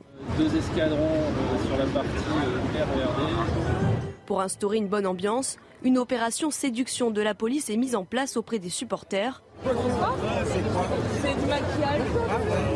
Avec la distribution de maquillage et de tracts. Bah, je Allez, fair play. À la sortie du match, les spectateurs étaient rassurés. Il n'y avait pas de mouvement de foule, ça c'était bon enfant, donc ça s'est bien passé. On voyait qu'on était en sécurité plus que la dernière fois, il y, avait, il y a du monde qui surveille. Donc ouais, ça s'est bien passé franchement là. On espère que là, les Danois ont pu voir que la France, euh, c'est pas ce que les images ont montré. Et puis même nous, du coup, on a pu être euh, rassurés. Malgré la défaite de la France face au Danemark, la soirée s'est déroulée dans le calme, tant pour les forces de l'ordre que pour les 77 000 supporters. Guillaume, peut-être des images un peu surprenantes de ces policiers donnant du, maquillage euh, pour les, les, supporters. Néanmoins, ce sont des images apaisantes. Ça ne suffira vraisemblablement pas à effacer les images terribles de la semaine dernière. Non, mais c'est difficile toujours de. C'est plus facile de, de, de, de critiquer que d'être en action. Je pense qu'il y avait quand même des, il y a eu des séquences euh, la semaine dernière qui étaient très dangereuses objectivement en termes d'ordre public. Ça aurait pu très mal tourner. Que on a appris dans la, dans la témoignage, dans l'enquête au Sénat qu'il y avait une pression de 300 kilos qui pouvait s'exercer et pas plus. Le stade aurait pu être envahi. Enfin bon, il y a eu des tas de choses qui, qui ont mal tourné. En fait, le problème de la séquence au Stade de France, c'est que c'était non seulement un raté, mais ça, ça aurait pu rapidement se clôturer en présentant des excuses. Le problème du Stade de France, c'est pas le raté. Ça peut toujours arriver. Le problème du Stade de France, c'est le bobard. Et c'est l'amplification du bobard et du déni absolument insensé de M. Mélenchon. Vous savez, c'est de M. Darmanin. Euh, et c'est d'ailleurs le même déni. Alors vous avez une couleuvre, comme dit l'adage populaire, elle sort et vous dites non, non, c'est pas vrai. Bon, c'est ça, le problème. Ensuite, euh, euh, je pense que cette, vous dites qu'on ne pourra pas s'en sortir en étant bienveillant à l'égard des supporters et en distribuant de la peinture. Ah non, je, dis pas, dis pas ça, je dis juste que ça, on peut sortir de l'image catastrophique. Parce qu'on a tous en tête aussi les, prochains, prochaines échéances euh, qui peuvent, euh, qui peuvent s'avérer redoutables. On a des gros défis devant nous, la France, enfin, et à commencer par les Jeux Olympiques en 2024. Donc je pense qu'il faut faire, là pour le coup, un véritable en même temps, c'est-à-dire pouvoir séparer le bon grain de livret, réprimer férocement et en amont des gens qui pourraient perturber, et notamment chez les hooligans, mais aussi bien sûr avec les, les fameuses racailles, et en même temps traiter correctement euh, et pas comme des ennemis, si vous voulez, les supporters. Et c'est important effectivement de leur tendre la, la main et pas les considérer comme une vaste foule potentiellement. Donc ça a bien marché parce qu'on voit des choses sympathiques, mais on ne voit pas peut-être en amont des mesures qui ont été prises pour empêcher les violents de débarquer. Frédéric Durand. Bah, d'abord, il est heureux que ça se passe comme ça, parce que beaucoup de gens étaient inquiets de, à l'idée d'aller de retourner au stade, ce mm. qu'on peut comprendre avec des enfants. Ensuite, peut-être qu'il faut aussi re-questionner la doctrine qui est imposée aux forces de, l'ordre, euh, puisqu'on a vu ça. Et moi, je partage assez l'idée que euh, cela peut arriver, euh, mais qu'en tout cas, les mensonges de Darmanin ont créé une polémique dans la polémique, et ça a encore plus fait enfler la chose que cela n'aurait été le cas s'il avait tout simplement dit la vérité, ou autant que faire se peut, ce qu'il savait à ce moment-là. Voilà. Après, au niveau sportif, c'est un peu dérangeant parce que la France a tout de même perdu. mais je disais que c'était devenu vraiment le second, le second sujet, euh, le second sujet et de loin au vu de, de ce qui s'était passé. Et ce qui s'était passé a mal été, euh, euh mal été analysé sans doute hein, euh, euh, d'emblée. Alors moi, je ne sais pas si Darmanin, il s'est enferré devant la commission, notamment d'enquête, il s'est enferré dans ses explications et ça n'avait plus aucun sens. Et ça, effectivement, ça a choqué en France et puis ça a choqué aussi à l'étranger. Et précisément, il faudra du temps avant que la presse internationale, euh, qu'on retrouve des couleurs auprès de, euh, des étrangers. Oui, bah, ils ont en mémoire tout ce qui s'est passé, l'absence notamment d'excuses ou d'explications de la part des pouvoirs publics français. Mais déjà, on peut quand même se réjouir que quelques leçons ont été tirées. Il ne faut pas non plus euh, croire que tout est réglé, puisque c'était un match un peu particulier quand même. France-Danemark, c'est pas euh, le même enjeu, c'est pas le même public que euh, Real-Liverpool. Mais au moins déjà, on a déployé ce qui aurait dû être fait il y a huit jours, des policiers entre les quais du RER e et le stade, là où des bandes de, de 30-40 personnes agressées des, supporters en toute impunité. Donc ça, on aurait déjà dû le faire. Ça a été fait. Il y a un deuxième point, c'est qu'on n'a pas mis les chicanes absurdes où ils n'ont pas fermé des portes qui ont créé les embouteillages. Il n'y a pas eu de panne non plus de QR code. Donc ça s'est mieux passé. Maintenant, il ne faut pas crier victoire. Il y aura d'autres matchs euh, difficiles et euh, il faudra voir comment ça se passera la prochaine fois. Et puis évidemment, le déni. Bon, euh, on a quand même un ministre de l'Intérieur qui prétend que 40 000 Anglais sans billets ont été refoulés il y a huit jours. Bon, ben, ils ont disparu, ils n'ont jamais été filmés, euh, ils, ont été téléportés. Enfin, il y a quand même un petit problème de crédibilité de la parole publique. Alors, Jean-Luc Mélenchon, j'en viens à votre lapsus qui avait fait du départ de Gérald Darmanin une promesse euh, de campagne. Dans trois semaines, si je suis élu, Darmanin et le préfet l'allemand s'en vont. Bon, on est à huit jours du premier tour des législatives. Emmanuel Macron réagit face à Jean-Luc Mélenchon, justement. Voici ce que dit le président. Il est rare de gagner une élection à laquelle on ne se présente pas. Le président choisit la personne qu'il nomme Premier ministre en regardant le Parlement. Aucun parti politique ne peut imposer un nom au président. Voilà pour euh, Monsieur ah, Jean-Luc Mélenchon. Réponse en ouvrant la Constitution. Il y a un équilibre subtil dans la Constitution. Il est tout à fait exact que le président de la République choisit le Premier ministre euh, qui nomme son gouvernement. Et ensuite, le Premier ministre et le gouvernement sont solidairement responsables devant la majorité à l'Assemblée nationale. Donc, si vous voulez, il peut y avoir une situation de blocage. C'est de la politique fiction, mais si jamais demain NUPS et son chef euh, qui a l'air d'être assez incontesté parmi ses troupes, c'est-à-dire Jean-Luc Mélenchon, voulait lui-même euh, accéder à Matignon et qu'il détenait une majorité, il pourrait y avoir un blocage institutionnel. Mais c'est vraiment de la politique fiction parce que je pense que ça n'arrivera pas. Bah, moi, déjà, je pense que l'inversion du calendrier est une catastrophe institutionnelle qu'on doit à Jospin, 80, ah, euh, euh, fin, des années, fin, fin des années 90, au prétexte que, euh, pensant qu'il pourrait battre Chirac, il y avait quelques casseroles à l'époque, on s'en souvient, il préférait une tête-à-tête -à, une élection législative. Donc, on inverse le calendrier. Donc, on donne une autre nature à la Ve République, puisque effectivement, c'est le président qui décide des députés au bout du compte. Et Sans parler du risque d'abstention qui est, qui est, qui, est, qui, est, qui, est, grand. Voilà. Donc, il croit décider des députés, mais on va voir si ça se passe ou pas. Mais... oui, mais une fois qu'ils sont, euh, ils doivent tous au président à leur élection. Avant, c'était l'inverse, je dirais. C'était le Parlement. Entièrement d'accord, il faudrait que s'il a la majorité. S'il a, une majorité, oui, bien sûr, s'il a une majorité, voilà. Donc je pense que déjà cette inversion du calendrier est catastrophique et qu'il faudrait revenir dessus. Euh, ensuite, évidemment, euh, la, la, la, pique de Macron était facile puisque Mélenchon ne se présentant pas, il dit euh, j'ai rarement vu quelqu'un qui ne se présentant pas à une élection l'a gagné. Euh, et effectivement, il ne, il ne nommera pas, il ne nommera pas Mélenchon si, si demain, ce qui est à mon avis impossible. Hein, C'est-à-dire et que d'ailleurs qui va se impossible dès le premier tour. On n'aura pas besoin d'attendre le second tour pour savoir que Mélenchon ne sera pas Premier ministre, puisque je pense que dès le premier tour, les, plus ou moins les dés seront jetés. Pas forcément de majorité absolue, mais euh, de toute façon une majorité. Mais non, mais de, toute, mais de toute façon, il y aura euh, Macron sera en capacité de construire une majorité s'il le faut avec les Républicains, s'il le faut avec d'autres forces de droite, pour, pour, pour gouverner. Ça me paraît assez évident. Normalement, le président choisit qui il veut comme Premier ministre ou, du moins quelqu'un chargé de former une coalition s'il n'a pas la majorité. Mais c'est vrai que la tradition dans la plupart des pays démocratiques, c'est qu'on confie ce soin d'abord à celui qui arrive en tête. Donc dans le cas euh, très improbable où Mélenchon ou euh, son parti serait premier en nombre de députés, bah, disons que dans les autres pays que la France, on lui proposerait, ne serait-ce que pour faire un tour de et à, ne pas aboutir à une majorité. Mmh. Là, il est, probable qu'il choisira. Mais c'est pire que ça. Dans la, Constitution française, il y a quand même un, élément parlementaire aussi. C'est-à-dire le Premier ministre et son gouvernement doivent demander un vote de confiance. Parce que là, le 49-3, il n'y a plus que, plus que quelques cartouches seulement. Mais, Donc ça, on ne peut pas gouverner pendant 5 ans uniquement avec. Mais justement, c'est pour ça qu'il confierait le soin de former un gouvernement à quelqu'un d'autre. Ça n'est jamais arrivé dans la Ve République, à part en phase de cohabitation, mais où, le législatif était décalé par rapport mais dans la foulée d'une présidentielle, ça, n'est jamais arrivé. Après, effectivement, il y a un rapport de force. Lorsque Mitterrand nomme Rocard, c'est pas parce qu'il adore Rocard, euh, c'est parce qu'il y a un rapport de force interne qui fait que euh, ben, on est obligé de faire quelques concessions. Mais les concessions n'iront pas jusqu'à pour Macron euh, proposer Mélenchon comme premier ministre. Mais il y a un côté Louis XIVe très assumé chez M. Macron, c'est le bon plaisir, le bon plaisir du souverain. Il fera ce qu'il voudra, etc. sans nécessairement tenir compte. La difficulté, ça sera que si les, la En Marche, en fait, si le parti euh, du présidentiel n'a pas la majorité, si Renaissance n'a pas la majorité, il faudra qu'il trouve un partenaire qui ne peut être normalement que les LR, ce qui poserait un problème aux LR d'ailleurs. Donc, oh on, si on n'aura pas une majorité, on peut ne pas avoir de majorité. Juste Renaissance, c'est ensemble, parce que justement, euh, ça élargit aussi la, majorité. Renaissance, c'est après Révolution de 2017 et avant Moyen Âge de la suite, c'est ça? Non, mais il y a ensemble aussi qui regroupe Renaissance et d'autres et d'autres. Euh, Parlons, si vous voulez bien, de la, la réforme des retraites. Elle entrera en vigueur dès l'été 2023, dans un an tout juste. C'est en tout cas ce qu'annonce Emmanuel Macron ce matin. Réforme sur un sujet éminemment politique et épidermique. Elisabeth Borne insiste, pas question que ça tourne au bras de fer. C'est dire euh, l'état d'esprit. Euh, Alexis Vallée nous explique comment le gouvernement compte s'y prendre. C'est l'une des réformes les plus controversées, les retraites.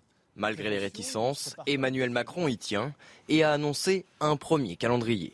Quant au travail sur la réforme des retraites qui est indispensable au financement de nos transformations, la réforme entrera en vigueur dès l'été 2023. Reculer l'âge de départ à 65 ans pour réaliser 10 millions d'euros d'économies et pallier au vieillissement de la population. Les syndicats y voient plutôt une aggravation du chômage et de la précarité. La Première ministre Elisabeth Borne, qui prône la concertation avec les partenaires sociaux, soutient la nécessité d'une telle réforme. Là, on n'est pas en train de vouloir faire une réforme pour embêter les Français. On est en train de se dire qu'on a tous envie de pouvoir demain verser des pensions dignes à ceux qui ont travaillé tout au long de leur vie et qu'on ne veut pas laisser une dette à nos enfants. Elisabeth Borne l'a assuré, le passage en force de ce projet par un 49-3 n'est pas à l'ordre du jour. Ça va prendre du temps? Euh, oui, et puis euh, on le disait tout à l'heure, mais par rapport aux grandes consultations de citoyens, d'élus, etc., qui sont prévues, que va-t-il se passer euh, euh s'agissant de la retraite? Non, moi je crois que la retraite, on la prend par le mauvais bout euh, complètement, parce que je pense que selon le métier qu'on fait, effectivement, le métier que vous faites, vous pouvez peut-être le faire jusqu'à 70 ans. Lorsqu'on est en matinale week-end, je suis pas sûr. peut-être, mais en tout cas, il y a des métiers qu'on peut faire beaucoup plus tard. Quand on est... Moi, je pense qu'il faudrait une retraite ouvrière, tout simplement. Voilà, moi j'ai fait pendant 10 ans manœuvre maçon. Si on le fait pendant 35 ans, je pense que ça suffit. On doit aller à la retraite. Or, ce qui existe aujourd'hui en matière de pénibilité, c'est peanuts, excusez-moi, c'est vraiment ridicule ce qui est proposé en termes de points, etc. Il y a tout un système qui est, une, euh, qui est, une, usine à gaz et qui, ne, et qui ne permet pas à des gens qui devraient pouvoir partir tôt parce qu'ils ont beaucoup, beaucoup donné euh, à la retraite pour tout simplement profiter un peu plus parce que parce qu'évidemment, euh, dans la classe ouvrière, on meurt plus tôt que, que chez les cadres. Bien sûr, bien sûr. Et, voilà. et donc là, on n'a jamais posé les choses en ces termes-là de façon sérieuse. C'est essentiel de prendre en compte la, la pénibilité physique, évidemment, de, certains métiers. ils vont vous dire qu'il a et, pas, bien sûr, celui de, de journaliste n'a rien à voir, euh, cette réforme de la retraite que le président Macron veut comme étant la mère de toutes les réformes, et la, il a trace la, preuve de sa virilité patronale et européiste, donc le fait qu'il est bien, bien à droite, en fait, ça ressemble quand même au communisme pendant la guerre froide. C'est-à-dire que plus on avance vers cette réforme de retraite, plus elle recule. On a vu pendant les présidentielles, c'est l'âge, c'était un, un facteur clé, un marqueur. Finalement, c'est plus l'âge. Enfin, on ne sait pas exactement ça devait être inscrit immédiatement, ça devait être euh, le premier dossier sur la pile, et finalement c'est l'année prochaine. En fait, derrière cette réforme, qu'est-ce qu'il y a? Il y a le taux d'occupation, le taux d'emploi des seniors, parce que ça ne sert absolument à rien euh, de fixer un âge si en réalité les gens ne travaillent pas quand ils sont âgés. La relance démographique, personne n'en parle. Ce serait ça, évidemment, la, mesure. Et enfin, ce qui est quand même fou, c'est la préférence pour le passé. C'est-à-dire que ce président de la République veut rentrer dans l'histoire en réformant quoi? Les retraites. Quel espoir donne-t-il à la France des retraites Et la préférence pour le passé est affichée tout de suite. En situation d'inflation, il ne va pas annexer les salaires sur l'inflation, il va annexer les pensions de retraite sur l'inflation. C'est vraiment l'EPAD Nation. Oui, c'est-à-dire que déjà, on ne pose pas la question de la, de la capacité de ce système de retraite par répartition à exister compte tenu des contraintes euh, démographiques. On fait de moins en moins d'enfants. Et pourquoi on, relance pas la démographie? vieux, Donc euh, déjà, normalement, on devrait quand même commencer à réfléchir à des systèmes alternatifs. Et puis cette réforme-là, elle n'a pas été faite en 5 ans. J'ai un peu de mal à croire qu'elle puisse être faite d'ici l'été prochain. 10 ans moins le quart. Dans un, instant, 2023. dans un instant, nous parlons de l'état de santé de Vladimir euh, Poutine. Mais d'abord, les titres de l'actualité, Elisa Lukavski. 60 départements en vigilance orange orage. Cela va aller de la Nouvelle-Aquitaine jusqu'à l'Alsace. Prudence donc. Dès cet après-midi et surtout en soirée, seul le quart sud-est du pays sera épargné. Un dramatique accident hier. En Allemagne, au moins 4 personnes sont mortes et 30 autres ont été blessées dans le déraillement d'un train régional. L'accident s'est produit dans les Alpes bavaroises. Plusieurs wagons de ce train sont sortis des rails au niveau de la commune de Bourg-Grain. Et puis on connaît l'affiche de la finale messieurs de Roland Garros. Demain, Rafael Nadal tentera de décrocher un 14e sacre porte d'Auteuil. L'Espagnol qui s'est hier qualifié aux dépens d'Alexander Zverev, contraint à l'abandon après une blessure à la cheville. Il affrontera le Norvégien Casper Ruud qui lui disputera sa première finale, le numéro 8 mondial, vainqueur de Marine Silic. Elle est vraiment terrible, hein, cette image de la cheville de, de Zverev. C'était très triste parce qu'il se battait bien ah, face à Nadal. C'est vraiment dommage. dur, c'est dur. Il aurait pu gagner ce très, match. Très cruel. Mm.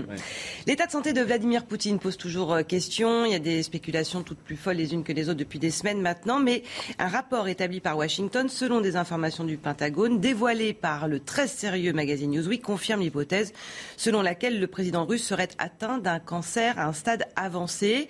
Jusqu'à présent, le renseignement américain a vu juste euh, l'invasion en Ukraine, etc. Est-ce qu'on peut considérer que c'est une hypothèse crédible, Yves Bourdillon Oui, c'est tout à fait crédible. Alors, euh, les éléments tangibles sont quand même assez rares. Disons qu'on on voit qu'il se cramponne à la table quand il euh, est filmé. Il est aussi un peu joufflu, ce qui pourrait être le signe d'un traitement. Pour autant, on ne sait pas si les rapports des agences de renseignement fuités par Newsweek sont exacts, puisqu'ils évoquent un cancer en phase terminale. Il faut se méfier des rumeurs, puisque ça fait quand même dix ans que Poutine est censé être mourant à cause d'un cancer de la moelle épinière. Donc là euh, aussi, on peut imaginer que même si les services de renseignement américains ont été très exacts et crédible depuis le début, un petit coup d'intox, parce qu'après tout, dire que le président va mourir, ça peut faire partie de, de, la guerre informationnelle, mais il est clair qu'il ne va pas bien et euh, qu'il y a un problème, qui d'ailleurs dépasse un peu sa santé au passage, c'est-à-dire que certains ministres, on ne les voit plus pendant 15 jours, lui-même, effectivement, n'a pas été vu pendant 15 jours, d'où cette agence de renseignement qui évoque un traitement, une opération, et puis au passage, il a aussi limogé cinq généraux euh, avant-hier, dont le chef des opérations en Ukraine. Donc il y a quand même un problème de santé, de, de, rumeurs autour de Poutine et de leadership militaire à cause des échecs dans la conduite de la guerre. Et comme une ambiance finalement de, fin de règne au Kremlin, c'est ce qui transpire un peu de cet article de Newsweek aussi, euh, Guillaume. Oui, absolument. Maintenant, euh, ça fait quand même assez longtemps, vous avez raison, que la rumeur court en, Russie, et il, est, il, a disparu, à proprement parler, pendant euh, plusieurs mois à l'intérieur de la Russie, on n'avait plus de nouvelles de lui, etc. Et ça fait des années déjà. Donc les gens s'étaient déjà posé des questions. Maintenant, ce qu'on peut dire, c'est que si jamais, alors, vous savez, on demandait au général de Gaulle comment allez-vous, il répondait, oh, je vais très bien, mais je ne manquerai pas de mourir. Donc effectivement, un jour ou l'autre, de toute façon, demain matin, ou plus tard, ça changera sûrement la donne, mais Poutine va mourir et Poutine va quittera forcément les affaires. La question centrale, c'est demain ou après-demain, c'est qui va le remplacer? Euh, est-ce que euh, c'est forcément une colombe qui va le remplacer? En tout cas, il faudrait à mon sens, conseiller à nos amis euh, anglo-saxons, qui sont les seuls décideurs américains, qui sont les seuls décideurs en cette matière, de réfléchir à ce qui s'est passé après 1991. Parce qu'après 1991, euh, le pays s'est littéralement effondré sur lui-même. C'est devenu la Somalie, si vous voulez. C'était un État failli, la Russie. Et le résultat était Poutine. Mm. Là, si la prochaine fois qu'il y a, un, disons, un, passation de pouvoir en Russie, l'État s'écroule, je pense que ça va être de plus en plus dangereux. oui, très rapidement. Pardon. Non, le résultat, c'était Helsinki d'abord. C'était Gorbatchev, c'était Helsinki. C'est-à-dire un alcoolique. C'était, un alcoolique était un ensuite, c'était Poutine. On ne connaît pas très bien l'état de santé de Joe Biden non plus, hein, à, vrai dire. Euh, même ça n'a pas les mêmes implications. Moi, où Il n'a pas l'air d'avoir plus d'être plus. Où je partage la chose, c'est que est-ce que la, fin de Poutine, c'est la fin de, de, la, de la structuration politique de, de, la Russie C'est-à-dire, que le système oligarchique mm. perdure Moi, je pense que oui à Poutine ou pas. Moi, je pense qu'il est tellement ancré là, ce système-là, que même avec la disparition de Poutine, ça risque de durer un petit peu comme si Vous voulez, personne ne va pardon, désinventer la Russie. Et je pense que la Russie a comme référentiel en matière de, politique autant Montesquieu que Attila Le 1, si vous voulez. Autre état de santé qui préoccupe celui de la reine Elisabeth II, la reine d'Angleterre, dont on célèbre euh, bien sûr depuis euh, trois jours maintenant euh, le jubilé. On va rejoindre notre envoyé spécial à Londres, Régine Delfour. Vous êtes avec Ali Chomi. Bonjour Régine, on l'a vu apparaître jeudi. Elle n'était pas hier à la messe de Saint-Paul. Est-ce que vous avez des nouvelles et quel est le programme des festivités aujourd'hui, Régine? Oui, alors ce que je voulais vous montrer, euh, Isabelle, c'est effectivement la reine est, euh, très fatiguée. Euh, son état de santé ne lui permet pas d'assister aux quatre jours de festivités. Le Sun, d'ailleurs, a titré sur cette demi-heure qu'il ne fallait pas rater lundi lors de la parade militaire, une demi-heure puisqu'elle a fait deux apparitions, une première avec le duc de Kent, la deuxième ensuite pendant le défilé aérien. Et c'est cette demi-heure qui l'aurait fatiguée. Et ils disent que maintenant elle a besoin de se reposer.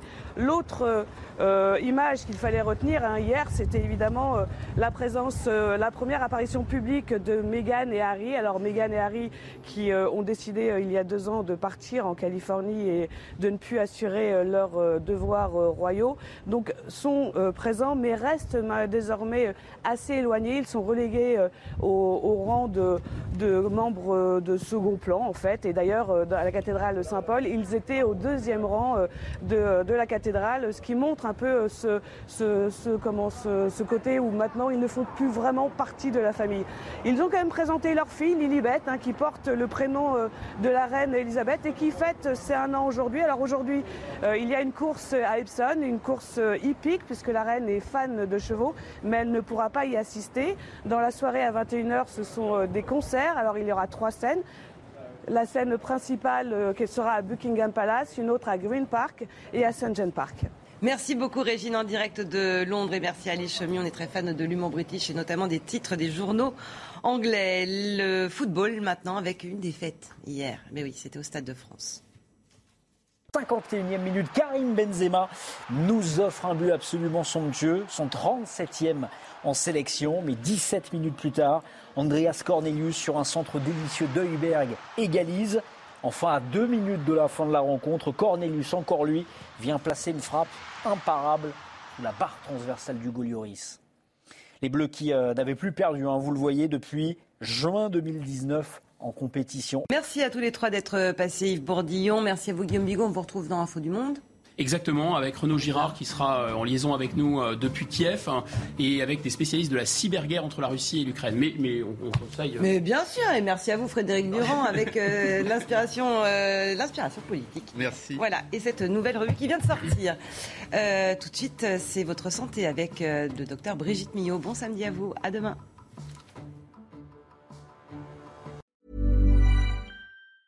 Hey, folks, I'm Mark Marin from the WTF Podcast, and this episode is brought to you by Kleenex Ultra Soft Tissues your ally to help tackle your allergy symptoms this season. I love the change of seasons, but nobody loves pollen and all those other things floating in the air that make you sneeze during this nice weather. Kleenex Ultra Soft tissues are hypoallergenic and allergist approved. So fight back against watery eyes and runny noses without worrying about irritating your skin. For this allergy season, grab Kleenex and face allergies head on.